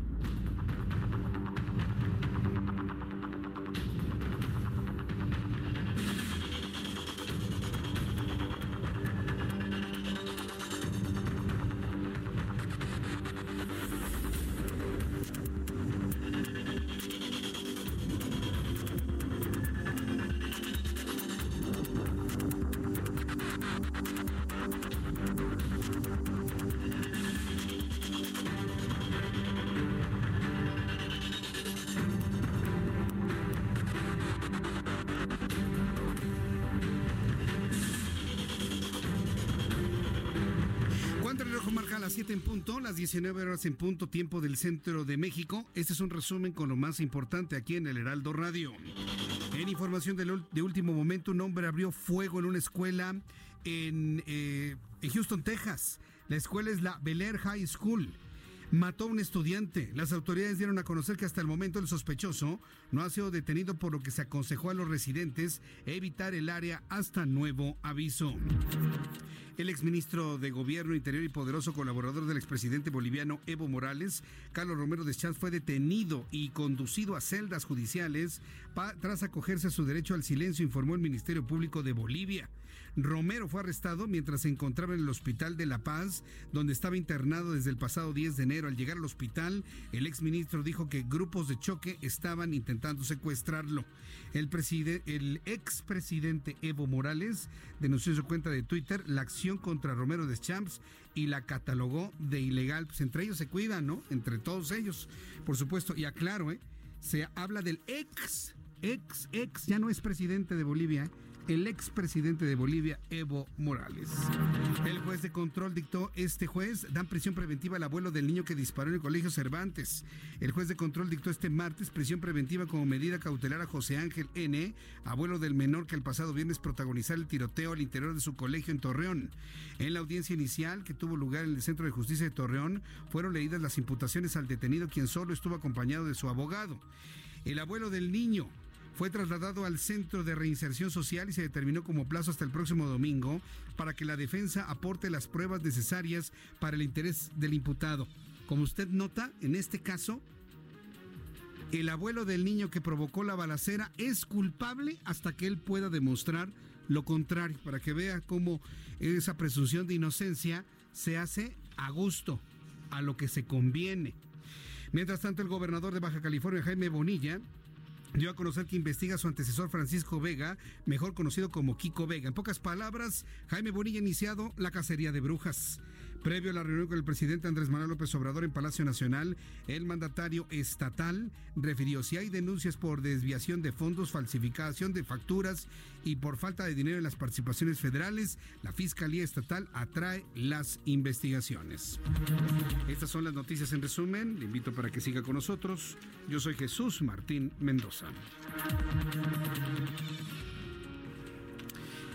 Ya son las 7 con 3, las 7 con 4, hora del centro de la República Mexicana. Vamos con nuestros compañeros reporteros urbanos, periodistas especializados en información de ciudad. Alan Rodríguez, ¿dónde te ubicas? Te escuchamos. Jesús Martín, es un gusto saludarte de nuevo para informarte cómo se encuentra en estos momentos la Avenida Revolución. Presenta asentamientos viales desde la Avenida Mártires de Tacubaya hasta el cruce con Barranca del Muerto. El avance mejora desde este punto y hasta la zona de San Ángel con bastante carga. A esta hora tenemos la circulación de calzada de cierto de Leones desde el cruce con Periférico hasta la zona de la Academia de Policía. Ambos sentidos de esta vialidad presentan un gran número de unidades del transporte público, por lo que el avance se vuelve complicado. Alternativa a esta hora es la avenida Toluca que presenta menor congestionamiento para quienes se dirigen hacia la zona alta de la alcaldía Álvaro Obregón. Por lo pronto, Jesús Martín, es el reporte que tenemos. Gracias por la información, Alan Rodríguez. Estamos al pendiente. Gracias, muy buenas noches. Vamos con mi compañero Gerardo Galicia. Adelante, Gerardo. Jesús Martín, tenemos movilización de equipos de emergencia en la calle de República de Brasil, casi en su cruce con Donceles. Se desprendió parte de una marquesina y le cayó en la cabeza a una mujer que justo caminaba sobre la acera. Tuvimos ya la presencia de elementos policíacos del heroico cuerpo de bomberos, protección civil y ya esta mujer se le está atendiendo en una ambulancia particular. Por este motivo tenemos reducción de carriles, así que habrá que tomarlo en cuenta para nuestros amigos que dejan atrás el corazón de la ciudad, el circuito del Zócalo y se incorporan a la calle de República de Brasil. Justo llegando a la calle de Donceles, tenemos toda la movilización de equipos de emergencia, reducción a un solo carril y ya cuando se pasa a la calle de Donceles se puede avanzar bastante bien hacia el eje 1 norte, únicamente hay que manejar con mucha, mucha precaución. Y por lo pronto, Jesús Martín, el reporte. Gracias por la información, Gerardo Galicia. Hasta luego. Hasta el ratito que te vea muy bien, ya son las 7 con 6, las 7 con 6 hora del centro de la República Mexicana. En la línea telefónica Miriam Alarcón, consejera del Instituto Electoral de la Ciudad de México. Miriam Alarcón, me da mucho gusto saludarla. Bienvenida. Muy buenas tardes. Hola, ¿cómo estás, Jesús? Muy buenas tardes para ti y todos tus radioescuchas. Gracias por tomar nuestra llamada telefónica. Miriam, bueno, pues hoy el Instituto Electoral presentó el sistema electrónico por Internet para este proceso de elección del presupuesto participativo 2020, ¿no es así? Así es, fíjate que el día de hoy dimos a conocer este mecanismo que año con año nos ha venido apoyando justamente en estos procesos de participación ciudadana.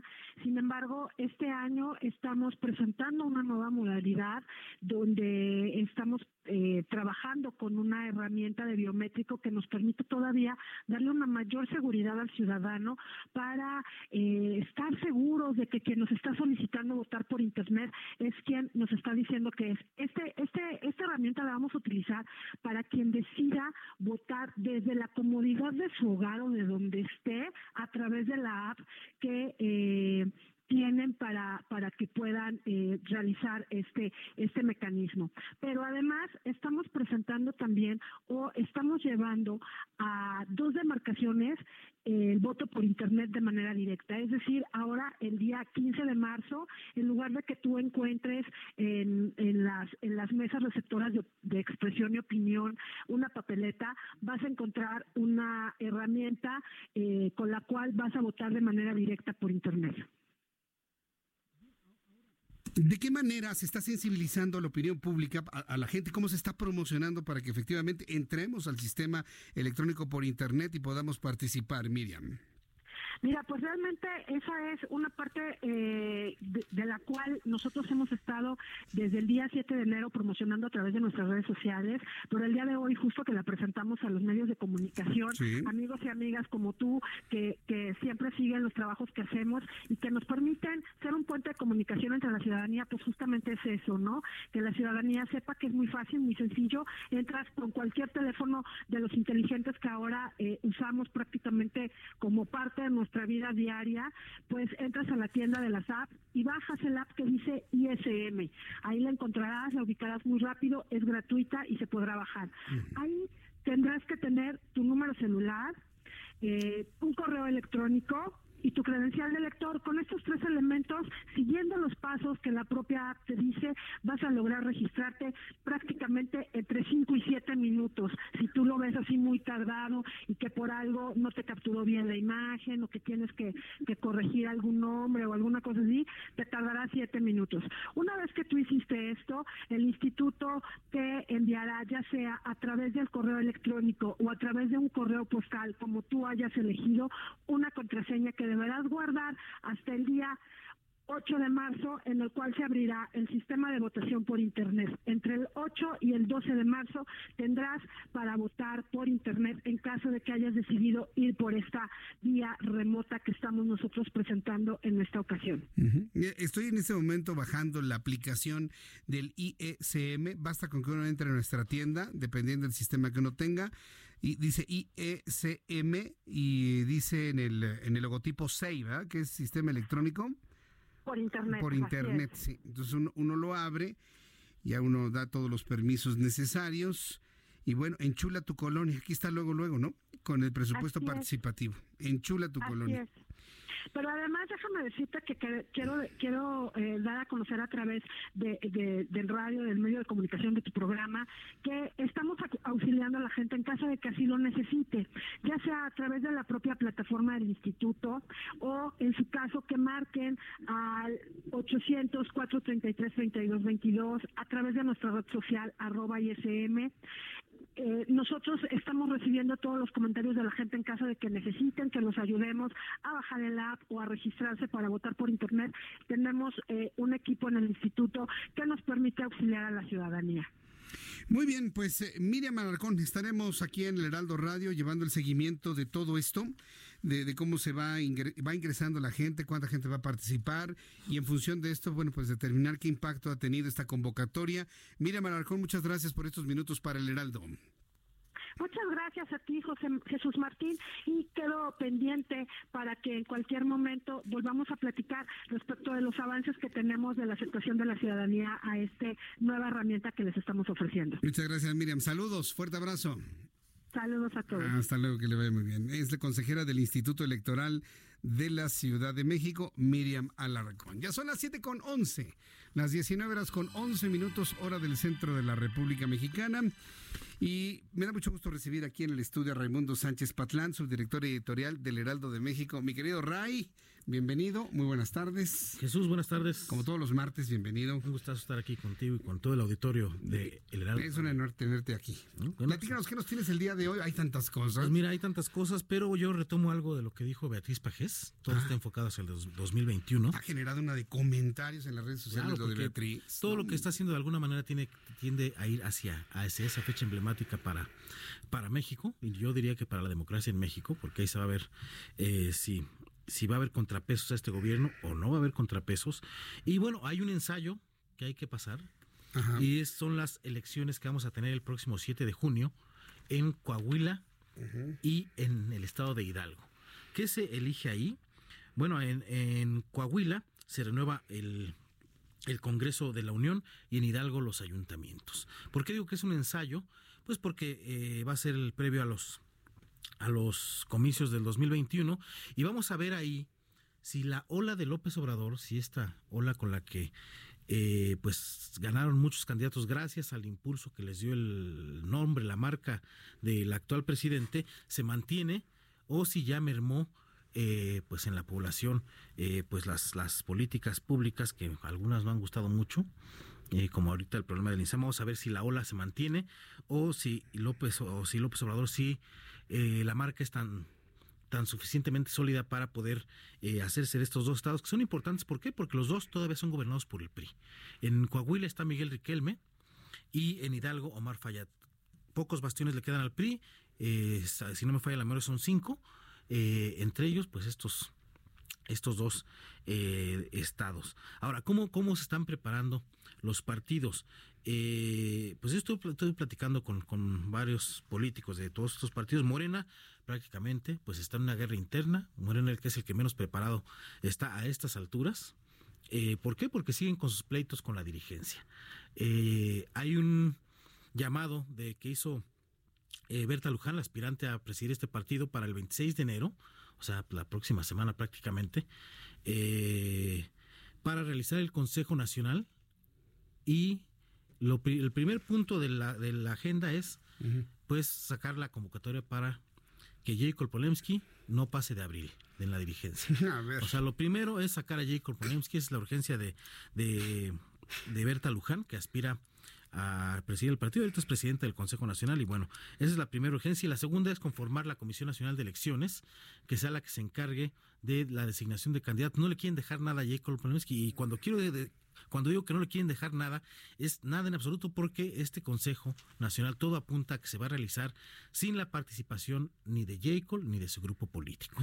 Y pues el que está ahí metiendo su ayudadita, aunque dice lo contrario, que también le echa sus críticas a, a Berta Luján, es, Alejandro Rojas Díaz Durán, tú sabes que es el también aspirante, pero es el suplente de Ricardo Monreal.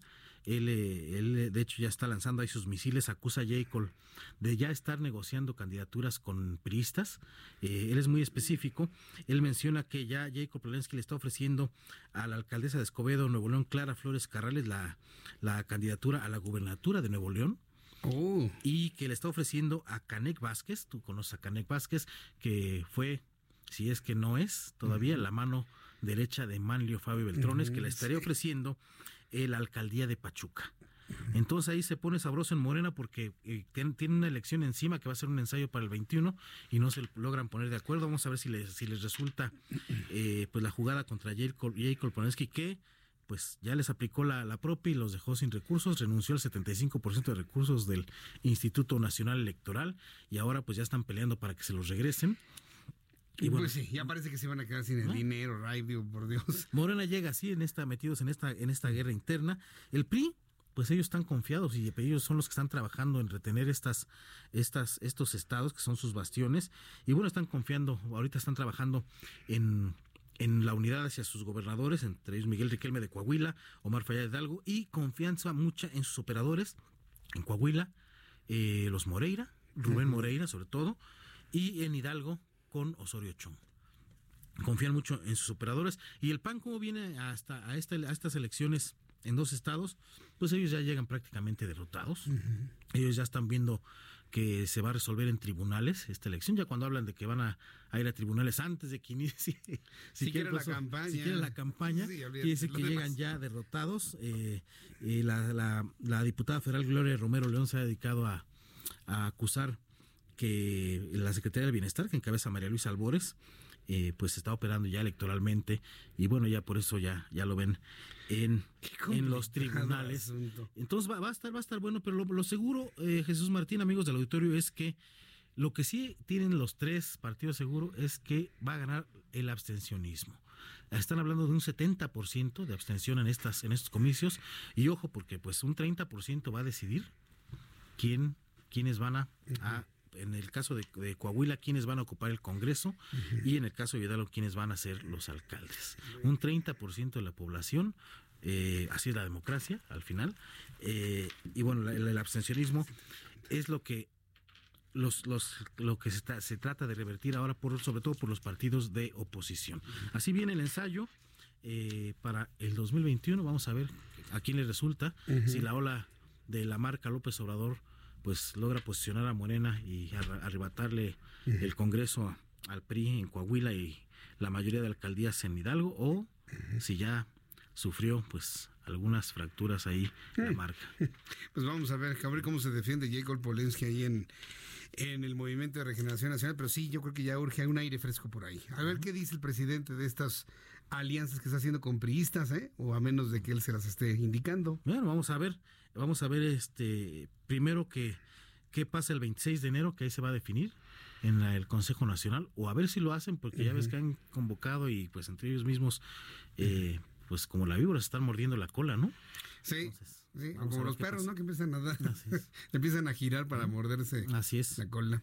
Bueno, gracias Raimundo. Gracias Jesús. Gracias mi querido Ray. Buenas tardes. escuchamos el próximo martes. Raimundo Sánchez Patlán, su director editorial del Heraldo de México. Son las 7 con 18, las 7 con 18. Regreso al tema del INSABI, ahora que también Raimundo Sánchez Patlán lo comentó aquí en el Heraldo. Ya le adelantaba que la bancada de Acción Nacional en el Senado urgió que se realice un periodo extraordinario de sesiones con el objetivo de reformar la Ley General de Salud e incluir la gratuidad Ahí es donde reside todo el problema que se tiene actualmente. Eh, después de la siguiente entrevista que le voy a presentar, eh, voy a eh, transmitir el trabajo periodístico que hizo mi compañera Ingrid Montejano, que como ya le he comentado desde hace varios días, se ha dado la tarea de ir a instalaciones de hospitales del gobierno federal y conocer las historias de miedo, muchas historias de miedo de personas que ahora no pueden tener los servicios de salud porque se los cobran a precio de rey. Samuel García es senador de la República por el Movimiento Ciudadano. Ya trascendido, hizo el anuncio que ya se ganaron los primeros cuatro amparos a nivel nacional para que la población mantenga la atención médica del Seguro Popular. Samuel García, senador, me da gusto saludarlo. Bienvenido, muy buenas tardes. Igualmente, buenas noches a tu auditorio y siempre a la orden. Gracias, Samuel García. ¿Cómo es esto de los amparos? ¿Esto qué significa? ¿Se adhieren las personas, los estados, los municipios? ¿Cómo es? Bueno, pues de inicio, eh, como preámbulo, decir que pues hay una catástrofe en materia de salud hoy en México porque no solamente los 20 millones de mexicanos que tenían seguro popular hoy les están rechazando el servicio, rechazando la medicina o cobrando en caso de ser atendidos y cobrando como privados. Consultas de 500 pesos.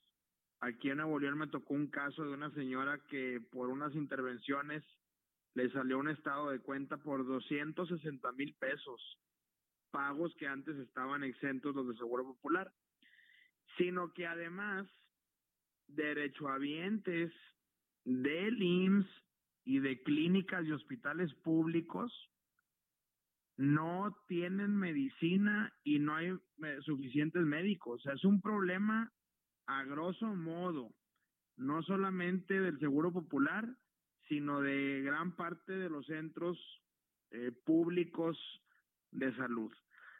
Por eso, este, un servidor, hicimos un, lo que llamamos los abogados un machote, que es pues un amparo, un documento base que la ciudadanía con la asesoría de cualquier abogado pueda llenar para que vía judicial le den eh, un tratamiento que se le llama suspensión del acto reclamado. ¿Qué estamos reclamando? Que todos los mexicanos tenemos derecho a una salud completa e integral sin importar si somos IMSS, Seguro Popular o tenemos seguro privado. Ya tenemos el derecho humano a la salud en el artículo cuarto, tenemos más de 12 tratados internacionales firmados que obliga al Estado mexicano a proteger y dar salud integral para cuidar la vida de los mexicanos. Y afortunadamente, los amparos que ya hemos venido presentando, si bien es cierto, un amparo puede tardar meses o años en resolverse, lo importante aquí es la suspensión. Y es que un juez ordene a la autoridad en materia de salud a dar atención médica y hospitalaria. Y ahorita, si me permites, te puedo leer lo que contienen estas suspensiones. Sí, correcto. Que están, que están obligando, por ejemplo, la mayoría de ellas están resolviendo que procede la suspensión de oficio y de plano para que al quejoso se le dé toda la salvaguarda física, mental y de salud consistente en lo siguiente. Dar seguimiento a enfermedad y padecimiento. Llevar a cabo todas las medidas necesarias para brindar medicamento, oxígeno, rehabilitación, intervención quirúrgica, alimentación, apoyo psicológico, aparato auditivo, anteojo, andador, silla de ruedas, marcapasos, quimioterapia, etcétera. No terminaría.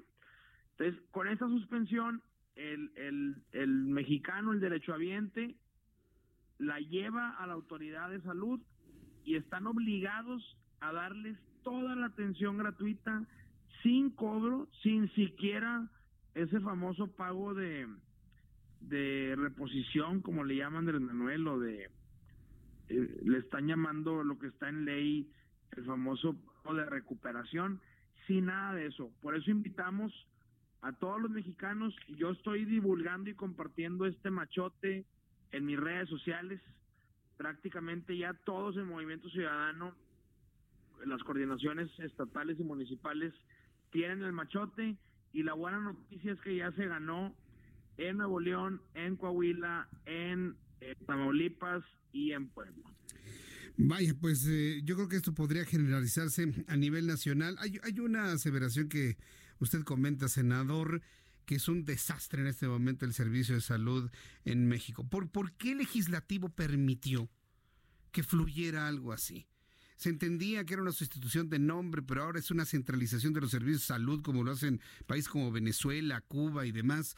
¿Por, qué lo permitieron? ¿Por qué lo permitieron? Es lo, que no, no, entiendo. La gente está sufriendo, sobre todo la gente más pobre. Pues mira, este, ¿por qué lo permitieron? Pues porque son levantaderos de AMLO. Son gente, desgraciadamente, sin criterio, sin autoestima, votan lo que diga su jefe, su presidente y desconocen pues que hay errores que nos manda el Ejecutivo. Cuando llegó al Senado, a mí me tocó hablar en contra, posesionarme en contra, y en mi explicación de por qué Movimiento Ciudadano iba a votar en contra, pues fueron muchas razones. Yo con gusto te comparto el video y todo mi, mi escrito. Lo fundamental es que el INSABI, financiera, política y administrativamente, iba a fracasar. Financieramente, porque a mí me tocó mi segunda tesis doctoral es un estudio de cuánto le cuesta a México dar salud universal a los 120 millones de mexicanos. Eso que ya sucede en Dinamarca, en Finlandia y en los países nórdicos, yo estudié cuánto le cuesta a México y pues resulta que para que México logre dar salud universal necesitamos 2.3 billones de pesos adicionales a los que hoy tenemos. Y pues resulta que este gobierno no solamente no, los tiene, recaudó menos dinero en el 2019. Entonces era completamente imposible e irresponsable que se cumpliera la promesa de AMLO porque hoy no tenemos ese dinero. Y dos, administrativamente no tenemos la capacidad ni en instalaciones, ni en camas, ni en medicamentos de crear el INSABI. Por eso el Seguro Popular, aunque tenía sus defectos, jalaba y cubría algo. O sea, eran 20 millones de mexicanos que iban a tratarse el cáncer, la diabetes, etcétera, enfermedades que de hecho hoy no cubre el INSABI. Hoy el INSABI se, se lava las manos y no cubre las mayores y más grandes padecimientos, que es cáncer y que es diabetes. Y tercero, y con esto termino para no comerme todo tu tiempo, políticamente eh, no funciona porque vivimos en un país federal. Así es. Vivimos en un país que la federación tiene hospitales, los estados tienen hospitales y los municipios tienen clínicas. Y pues ahora resulta que Andrés Manuel se crea omnipotente y él va a controlar todo.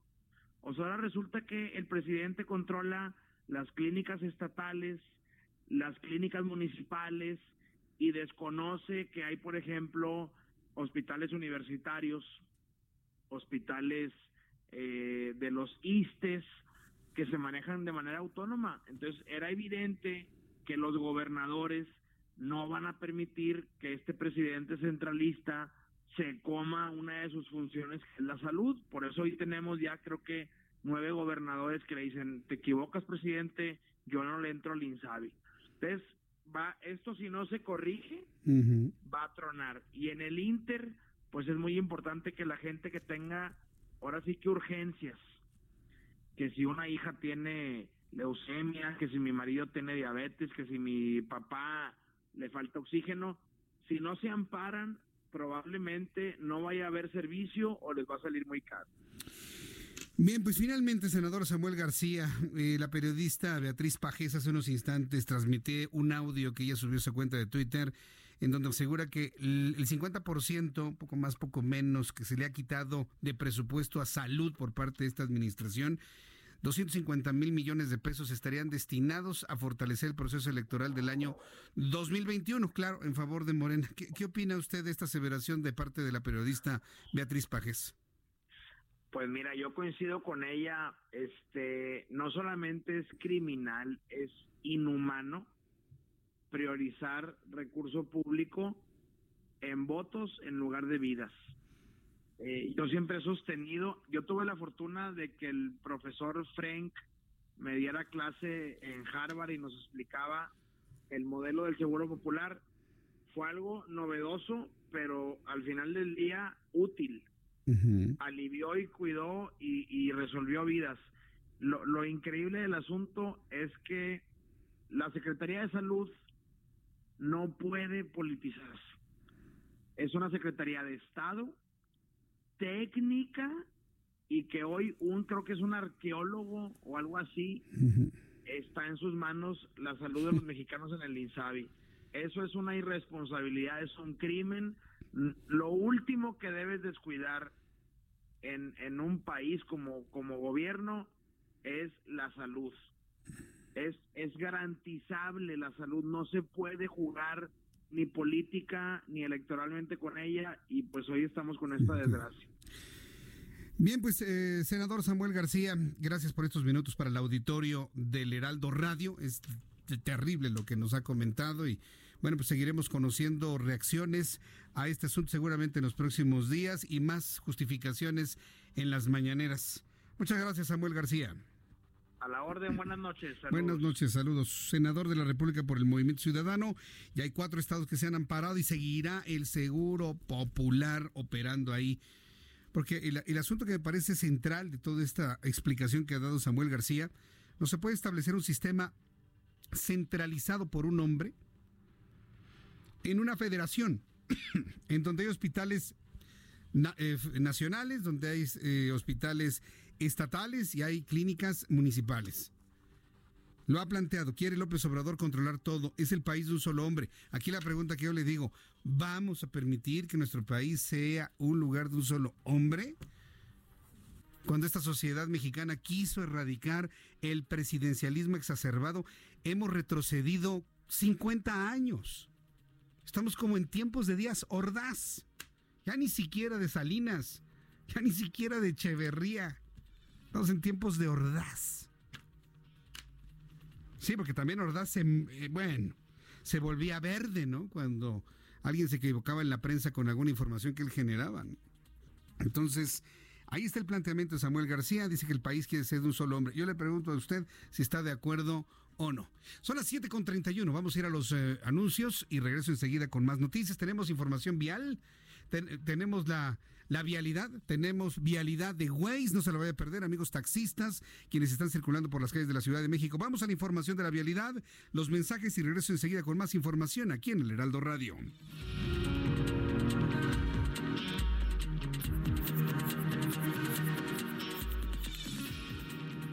Escuchas a Jesús Martín Mendoza con las noticias de la tarde por Heraldo Radio, una estación de Heraldo Media Group. Escucha la H, Heraldo Radio.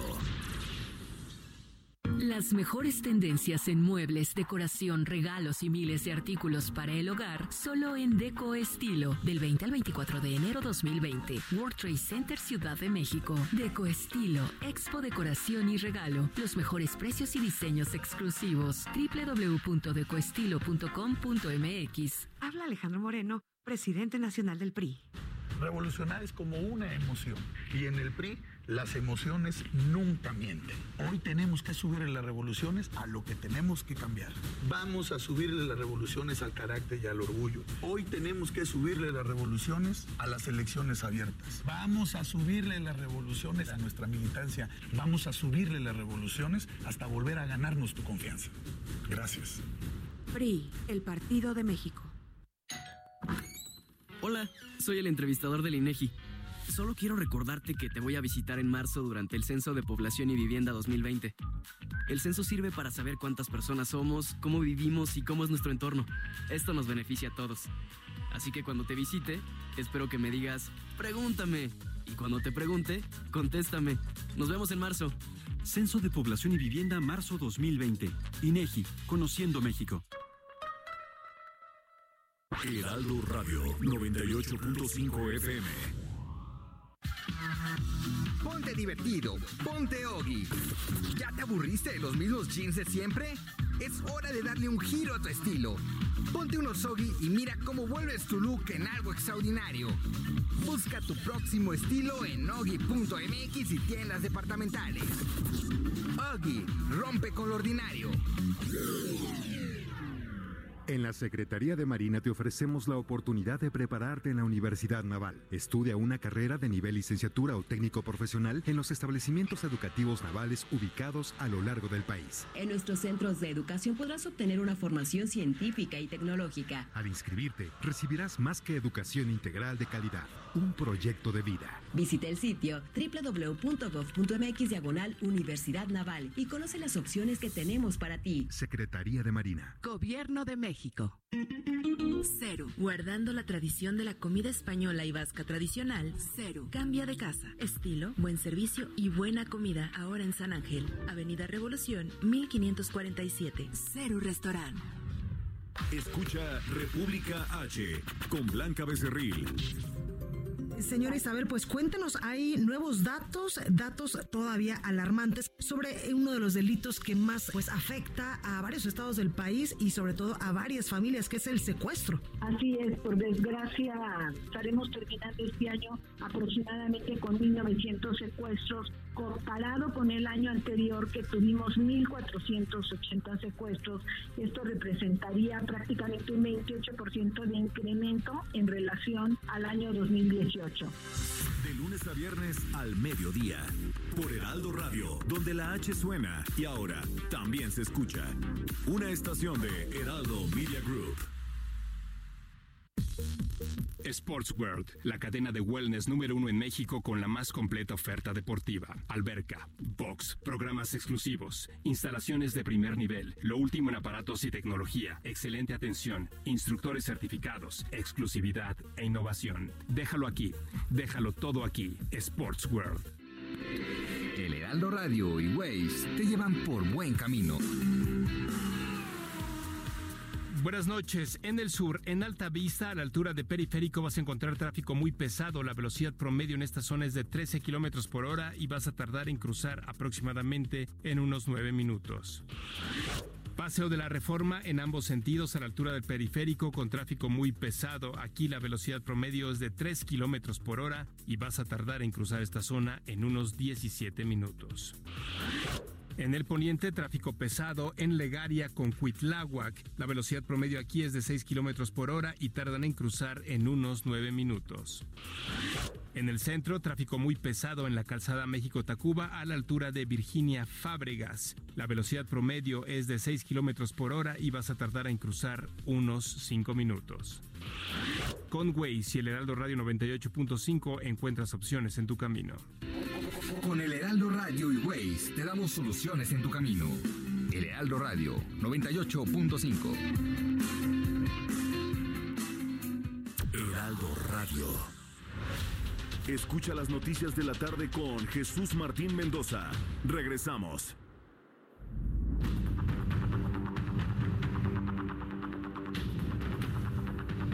Son las 7 con 37, las 19 horas con 37 minutos hora del centro de la República Mexicana. Por alguna razón esta transmisión a través de YouTube se cayó. Quiero pensar que fue el internet, pero bueno, en el momento en que tenga otra vez internet, lo volveremos a conectar, por supuesto. Y yo le agradezco mucho sus comentarios y opiniones. Vámonos todos al 98.5, 98.5 de FM, 98.5 de FM en todo el Valle de México y 540 de amplitud modulada en todo el centro sur de la República Mexicana. Muchas gracias por sus comentarios. Me dice Cruz Berto Guadaza. Jesús Martino, la sabe respecto al INSABI, es el destino fatal para muchos mexicanos, ya que con los míseros sueldos que ganamos la mayoría no podríamos solventar cirugías mayores o enfermedades catastróficas. Y el eh, López Obrador sabe que nos dio en la progenitora a millones. Pues sí, pero hubo 30 millones que votaron por él, confiados en que, pues no sé, los iban a operar en, Houston y no sé qué tanta cosa le creyeron. ¿Sabes qué, Cruz? No hay otra más que asumir las responsabilidades de los actos. Nada más, nada más. y tomar decisiones en el 2021 importantes y en el 2024. Es, es lo único que podemos hacer como ciudadanos. Nada más. Si lo que se busca es, no se quiere esto, se busca una revolución, la única que yo veo es la revolución de las urnas, nada más. Pero aquí el problema es que no hay líderes equivalentes a López Obrador. Un hombre omnipresente en los medios de comunicación. Ese es el problema. Ese es el problema. Y todos caemos en su juego. Todos. Yo recuerdo, y estoy viendo la posibilidad, lo voy a platicar con Orlando, con Lisette Basaldúa, con todo el equipo de, producción, de en el momento en el que sea preciso, en el momento que yo vea que, que tenga que hacerse por la salud mental de todos, implementar una acción como la que implementé hace ya algunos años cuando estaba en Radio Red. Entre el año 2000, 2000 y 2005, ¿sí? que fue jefe de gobierno de la Ciudad de México este personaje, hacia el año 2003, después de las elecciones, yo determiné sacar toda la información de López Obrador, del noticiero. Y no sabe qué bien nos fue. Qué bien nos fue. Mientras todos sabrían con su conferencia matutina, nosotros sabremos con otras noticias completamente distintas. El resultado, una gran cantidad de auditorio en ese entonces. Empezamos a generar nuestro gran auditorio que hoy nos sigue desde ese entonces, desde el centro de la noticia. Y empezamos a generar esto. ¿Y sabes qué? No, aquí no. Vamos a hacer el esfuerzo de buscar información fresca de otros ámbitos y a ver cómo nos va. Y nos fue muy bien. ¿eh? Muy bien, no pasó nada. Nada absolutamente. Al contrario, mucha gente confió en nosotros, nos buscó precisamente porque era un noticiario distinto. Voy a evaluar las condiciones para volverlo a hacer. Por la salud mental de todos, ¿eh? Mía, de usted, de todos. ¿Nos vamos a volver locos cuatro años más así? Y lo digo con toda la conciencia y con toda la conciencia de lo que estoy diciendo. Le han dicho al presidente, ya, presidente, con las mañaneras, ya. Acapara toda la agenda informativa, toda. Nos la pasamos hablando del hombre todo el día, todos los programas. Eso, raya en, lo, en lo insano, desde mi punto de vista.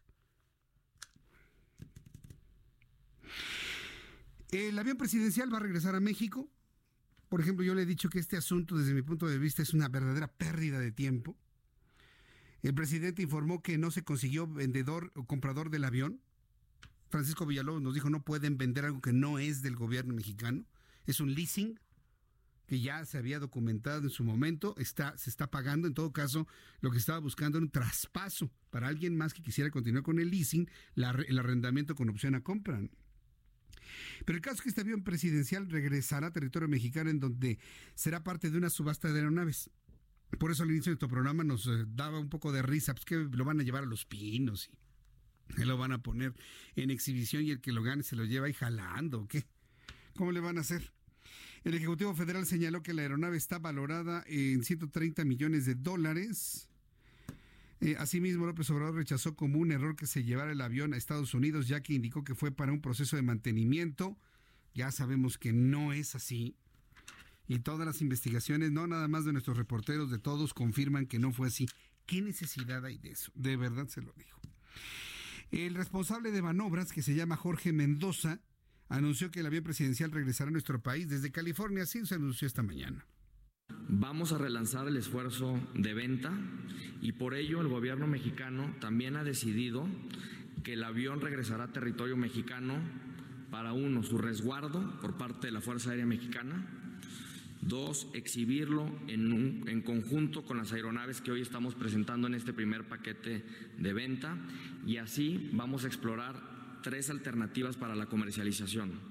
La primera es continuaremos con los esfuerzos para llevar a buen puerto la venta ya sea a un comprador único o dos, la venta en copropiedad, es decir, que dos o más personas puedan asociarse para adquirir esta aeronave. Y la tercera alternativa es considerar la renta del activo y con eso tratar de darle una solución a esta iniciativa del presidente. Pues sí, están, están metidos en un, en un problema, en un problemita, en un problemón con este asunto.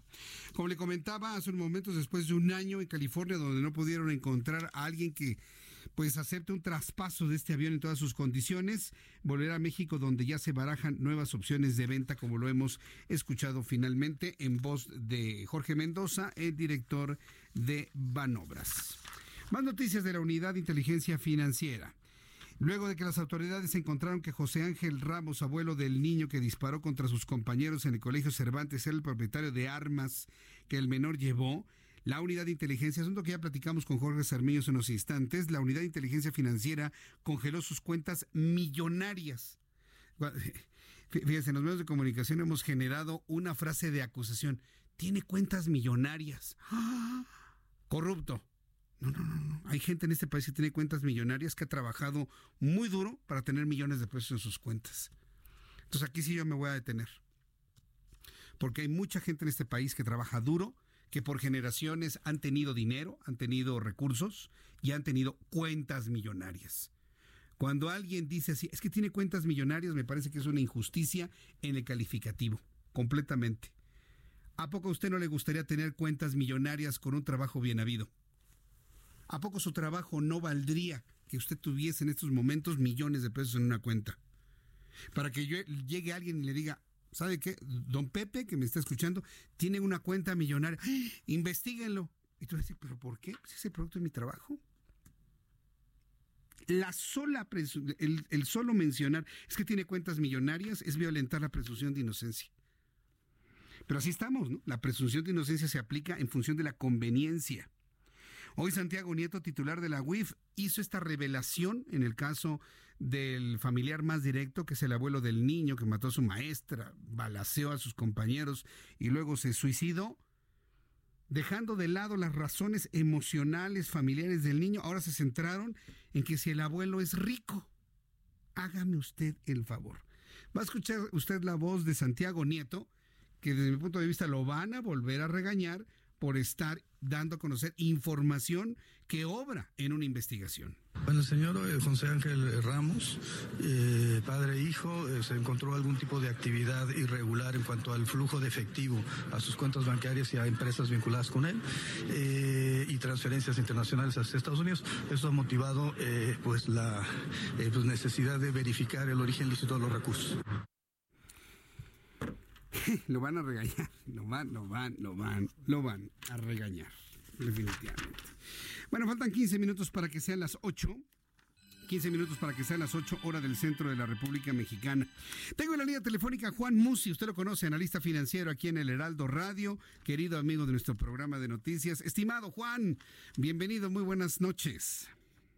Pues Martín, ¿cómo estás? Muy buenas noches, qué gusto saludarte. Preguntarte sobre estos reportes de empresas que cotizan en bolsa en los Estados Unidos, iniciaron ayer, ¿de qué manera van a mover las cosas financieras en Estados Unidos y por rebote en nuestro país, Juan? Sí, pues mira, es bien importante, te voy a comentar por qué este, está, está empezando de nuevo la temporada de reportes en Estados Unidos. Sí. Y ya ves que se ha especulado mucho con que si la economía norteamericana pues está próxima a caer en una recesión o es una desaceleración. Y, y, esta es la información dura, te diría yo, la información objetiva más importante que se tiene como referencia para quitarte de especulaciones y de temores, a veces incluso hasta mal fundados, ¿no? Cuando viene la temporada de reportes, pues ahí puedes confirmar y ver qué es lo que están eh, vendiendo, cuáles son los márgenes de utilidades, cómo se comportaron las eh, empresas el último trimestre del año y hay que recordar que este trimestre es particularmente importante porque muchas de estas empresas están relacionadas al consumo decembrino, que evidentemente empieza desde noviembre, aquel famoso eh, Black Friday, ¿no? El viernes negro que, detona el periodo del, o el inicio del periodo de compras decembrino, y luego pues todo lo que es diciembre y la, y la Navidad, Jesús Martín. Entonces, eh, inician prácticamente esta semana muchos de los grupos financieros. Hoy fue un buen día de reportes. ¿Qué está esperando el mercado en términos generales? Buenos números, una economía todavía sólida, pero ya menos espectaculares que el año pasado. El año pasado, entre paréntesis, los índices norteamericanos, Standard Poor's, Nasdaq, Dow Jones, todos pagaron más del 25% en dólares, ¿no? Entonces, si tú me dices, oye, vamos a volver a tener un año de ese tamaño, de ese, de ese, de ese retorno, no, yo digo que no. Eh, de hecho, el crecimiento económico de Estados Unidos también va a ser menor al que tuvieron en el 2019, pero yo creo que de nuevo esta temporada de reportes en términos generales va a haber algunas empresas que decepcionan, pero en términos generales y mayoritariamente nos van a dejar con buen sabor de boca, van a reportar bien y la sorpresa que siempre espera el mercado, pues es que reporten ligeramente o ampliamente por arriba de lo que de lo que se está esperando. Hay reportes particularmente importantes, te digo, estas semanas de grupos financieros, ya empezó esta semana y empezó con el pie derecho. Y bueno, pues en la semana vamos eh, eh, a, ir conociendo eh, poco a poco Bank of America, JP Morgan, Morgan Stanley, etcétera. Y luego reportes de empresas emblemáticas y muy representativas como Google, que es Alphabet, o como Apple, eh, empresas como Amazon, desde luego que es importantísimo, ¿no?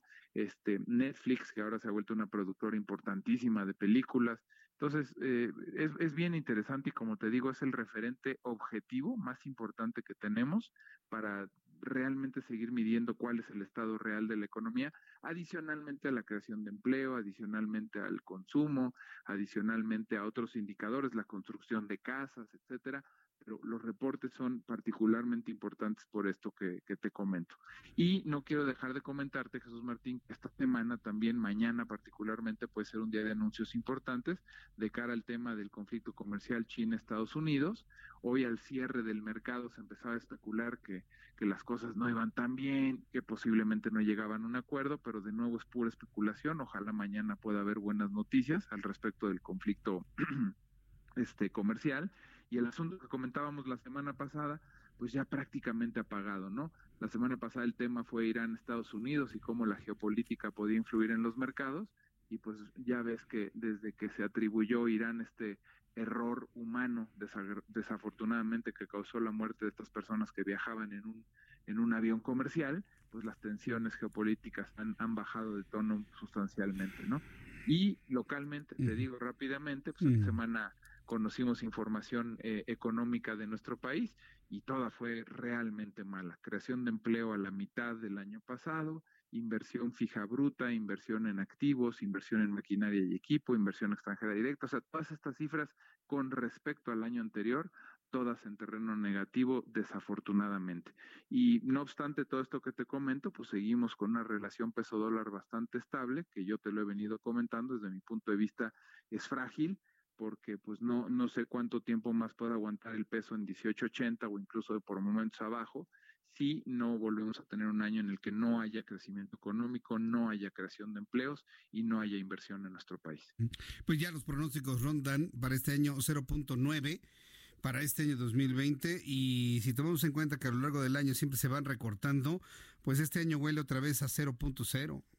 Ojalá y no sea la historia, porque ya estamos empezando igual, ¿no? Que siempre empiezas con una expectativa de crecer al 1 o al 1.1, todavía no termina enero y ya empezamos a oír que no, que 0.9 y poco a poco va eh, avanzando el año y se va reduciendo esta expectativa. Y más cuando la base de comparación es tan baja porque acuérdate que el 2019, cuando conozcamos la cifra oficial, puede ser de cero o de menos punto uno o de más punto uno. Más o menos eso sería el crecimiento 2019.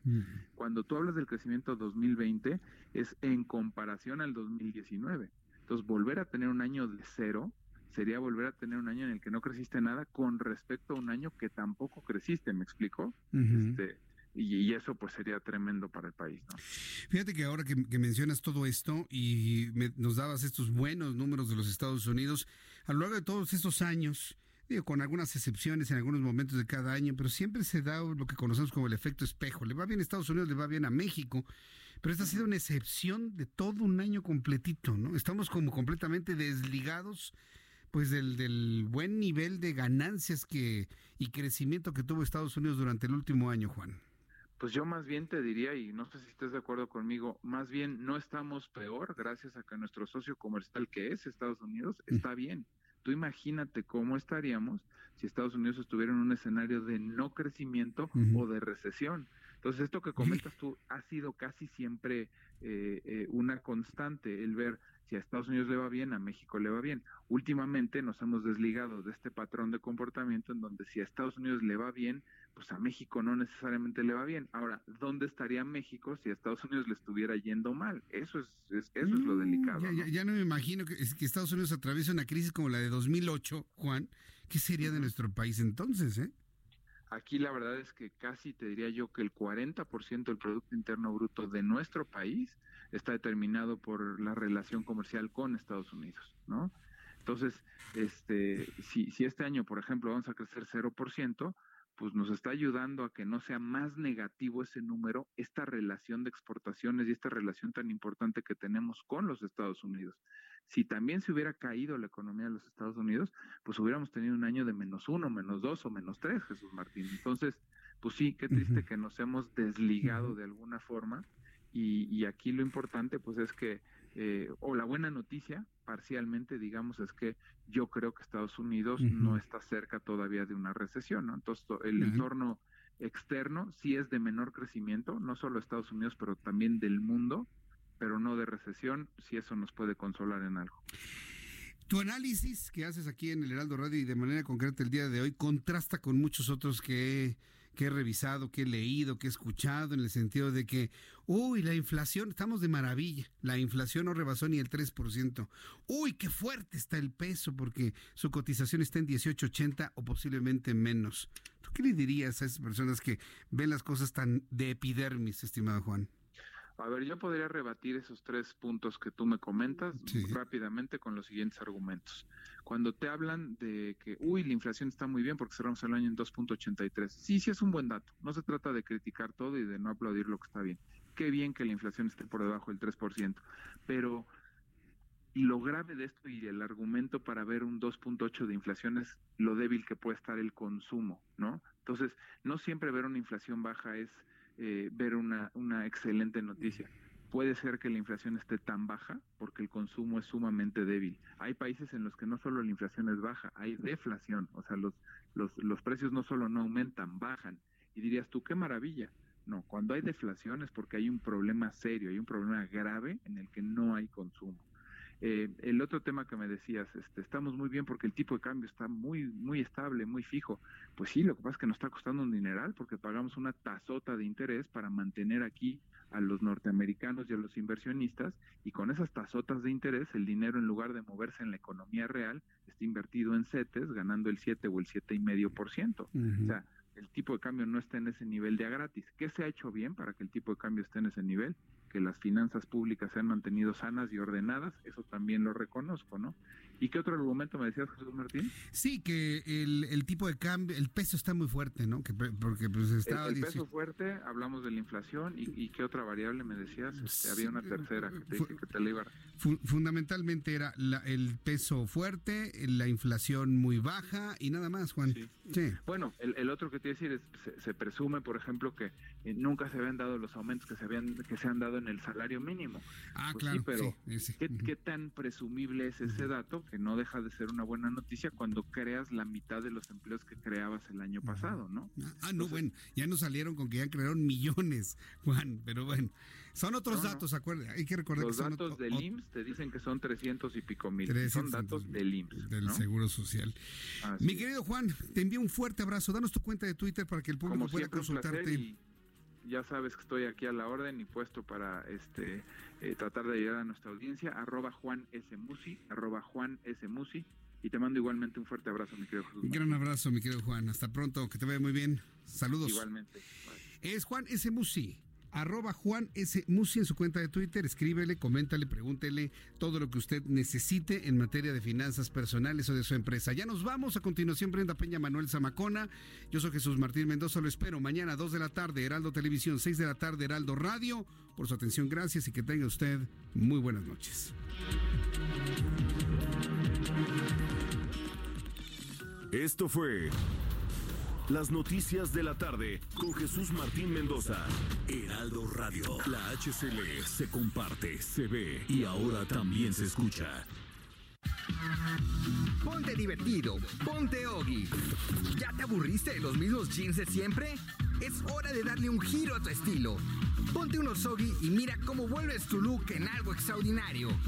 Busca tu próximo estilo en Ogi. Ever catch yourself eating the same flavorless dinner three days in a row? Dreaming of something better? Well, HelloFresh is your guilt-free dream come true, baby. It's me, Kiki Palmer. Let's wake up those taste buds with hot, juicy pecan-crusted chicken or garlic butter shrimp scampi. Mm. Hello Fresh. Stop dreaming of all the delicious possibilities and dig in at HelloFresh.com. Let's get this dinner party started.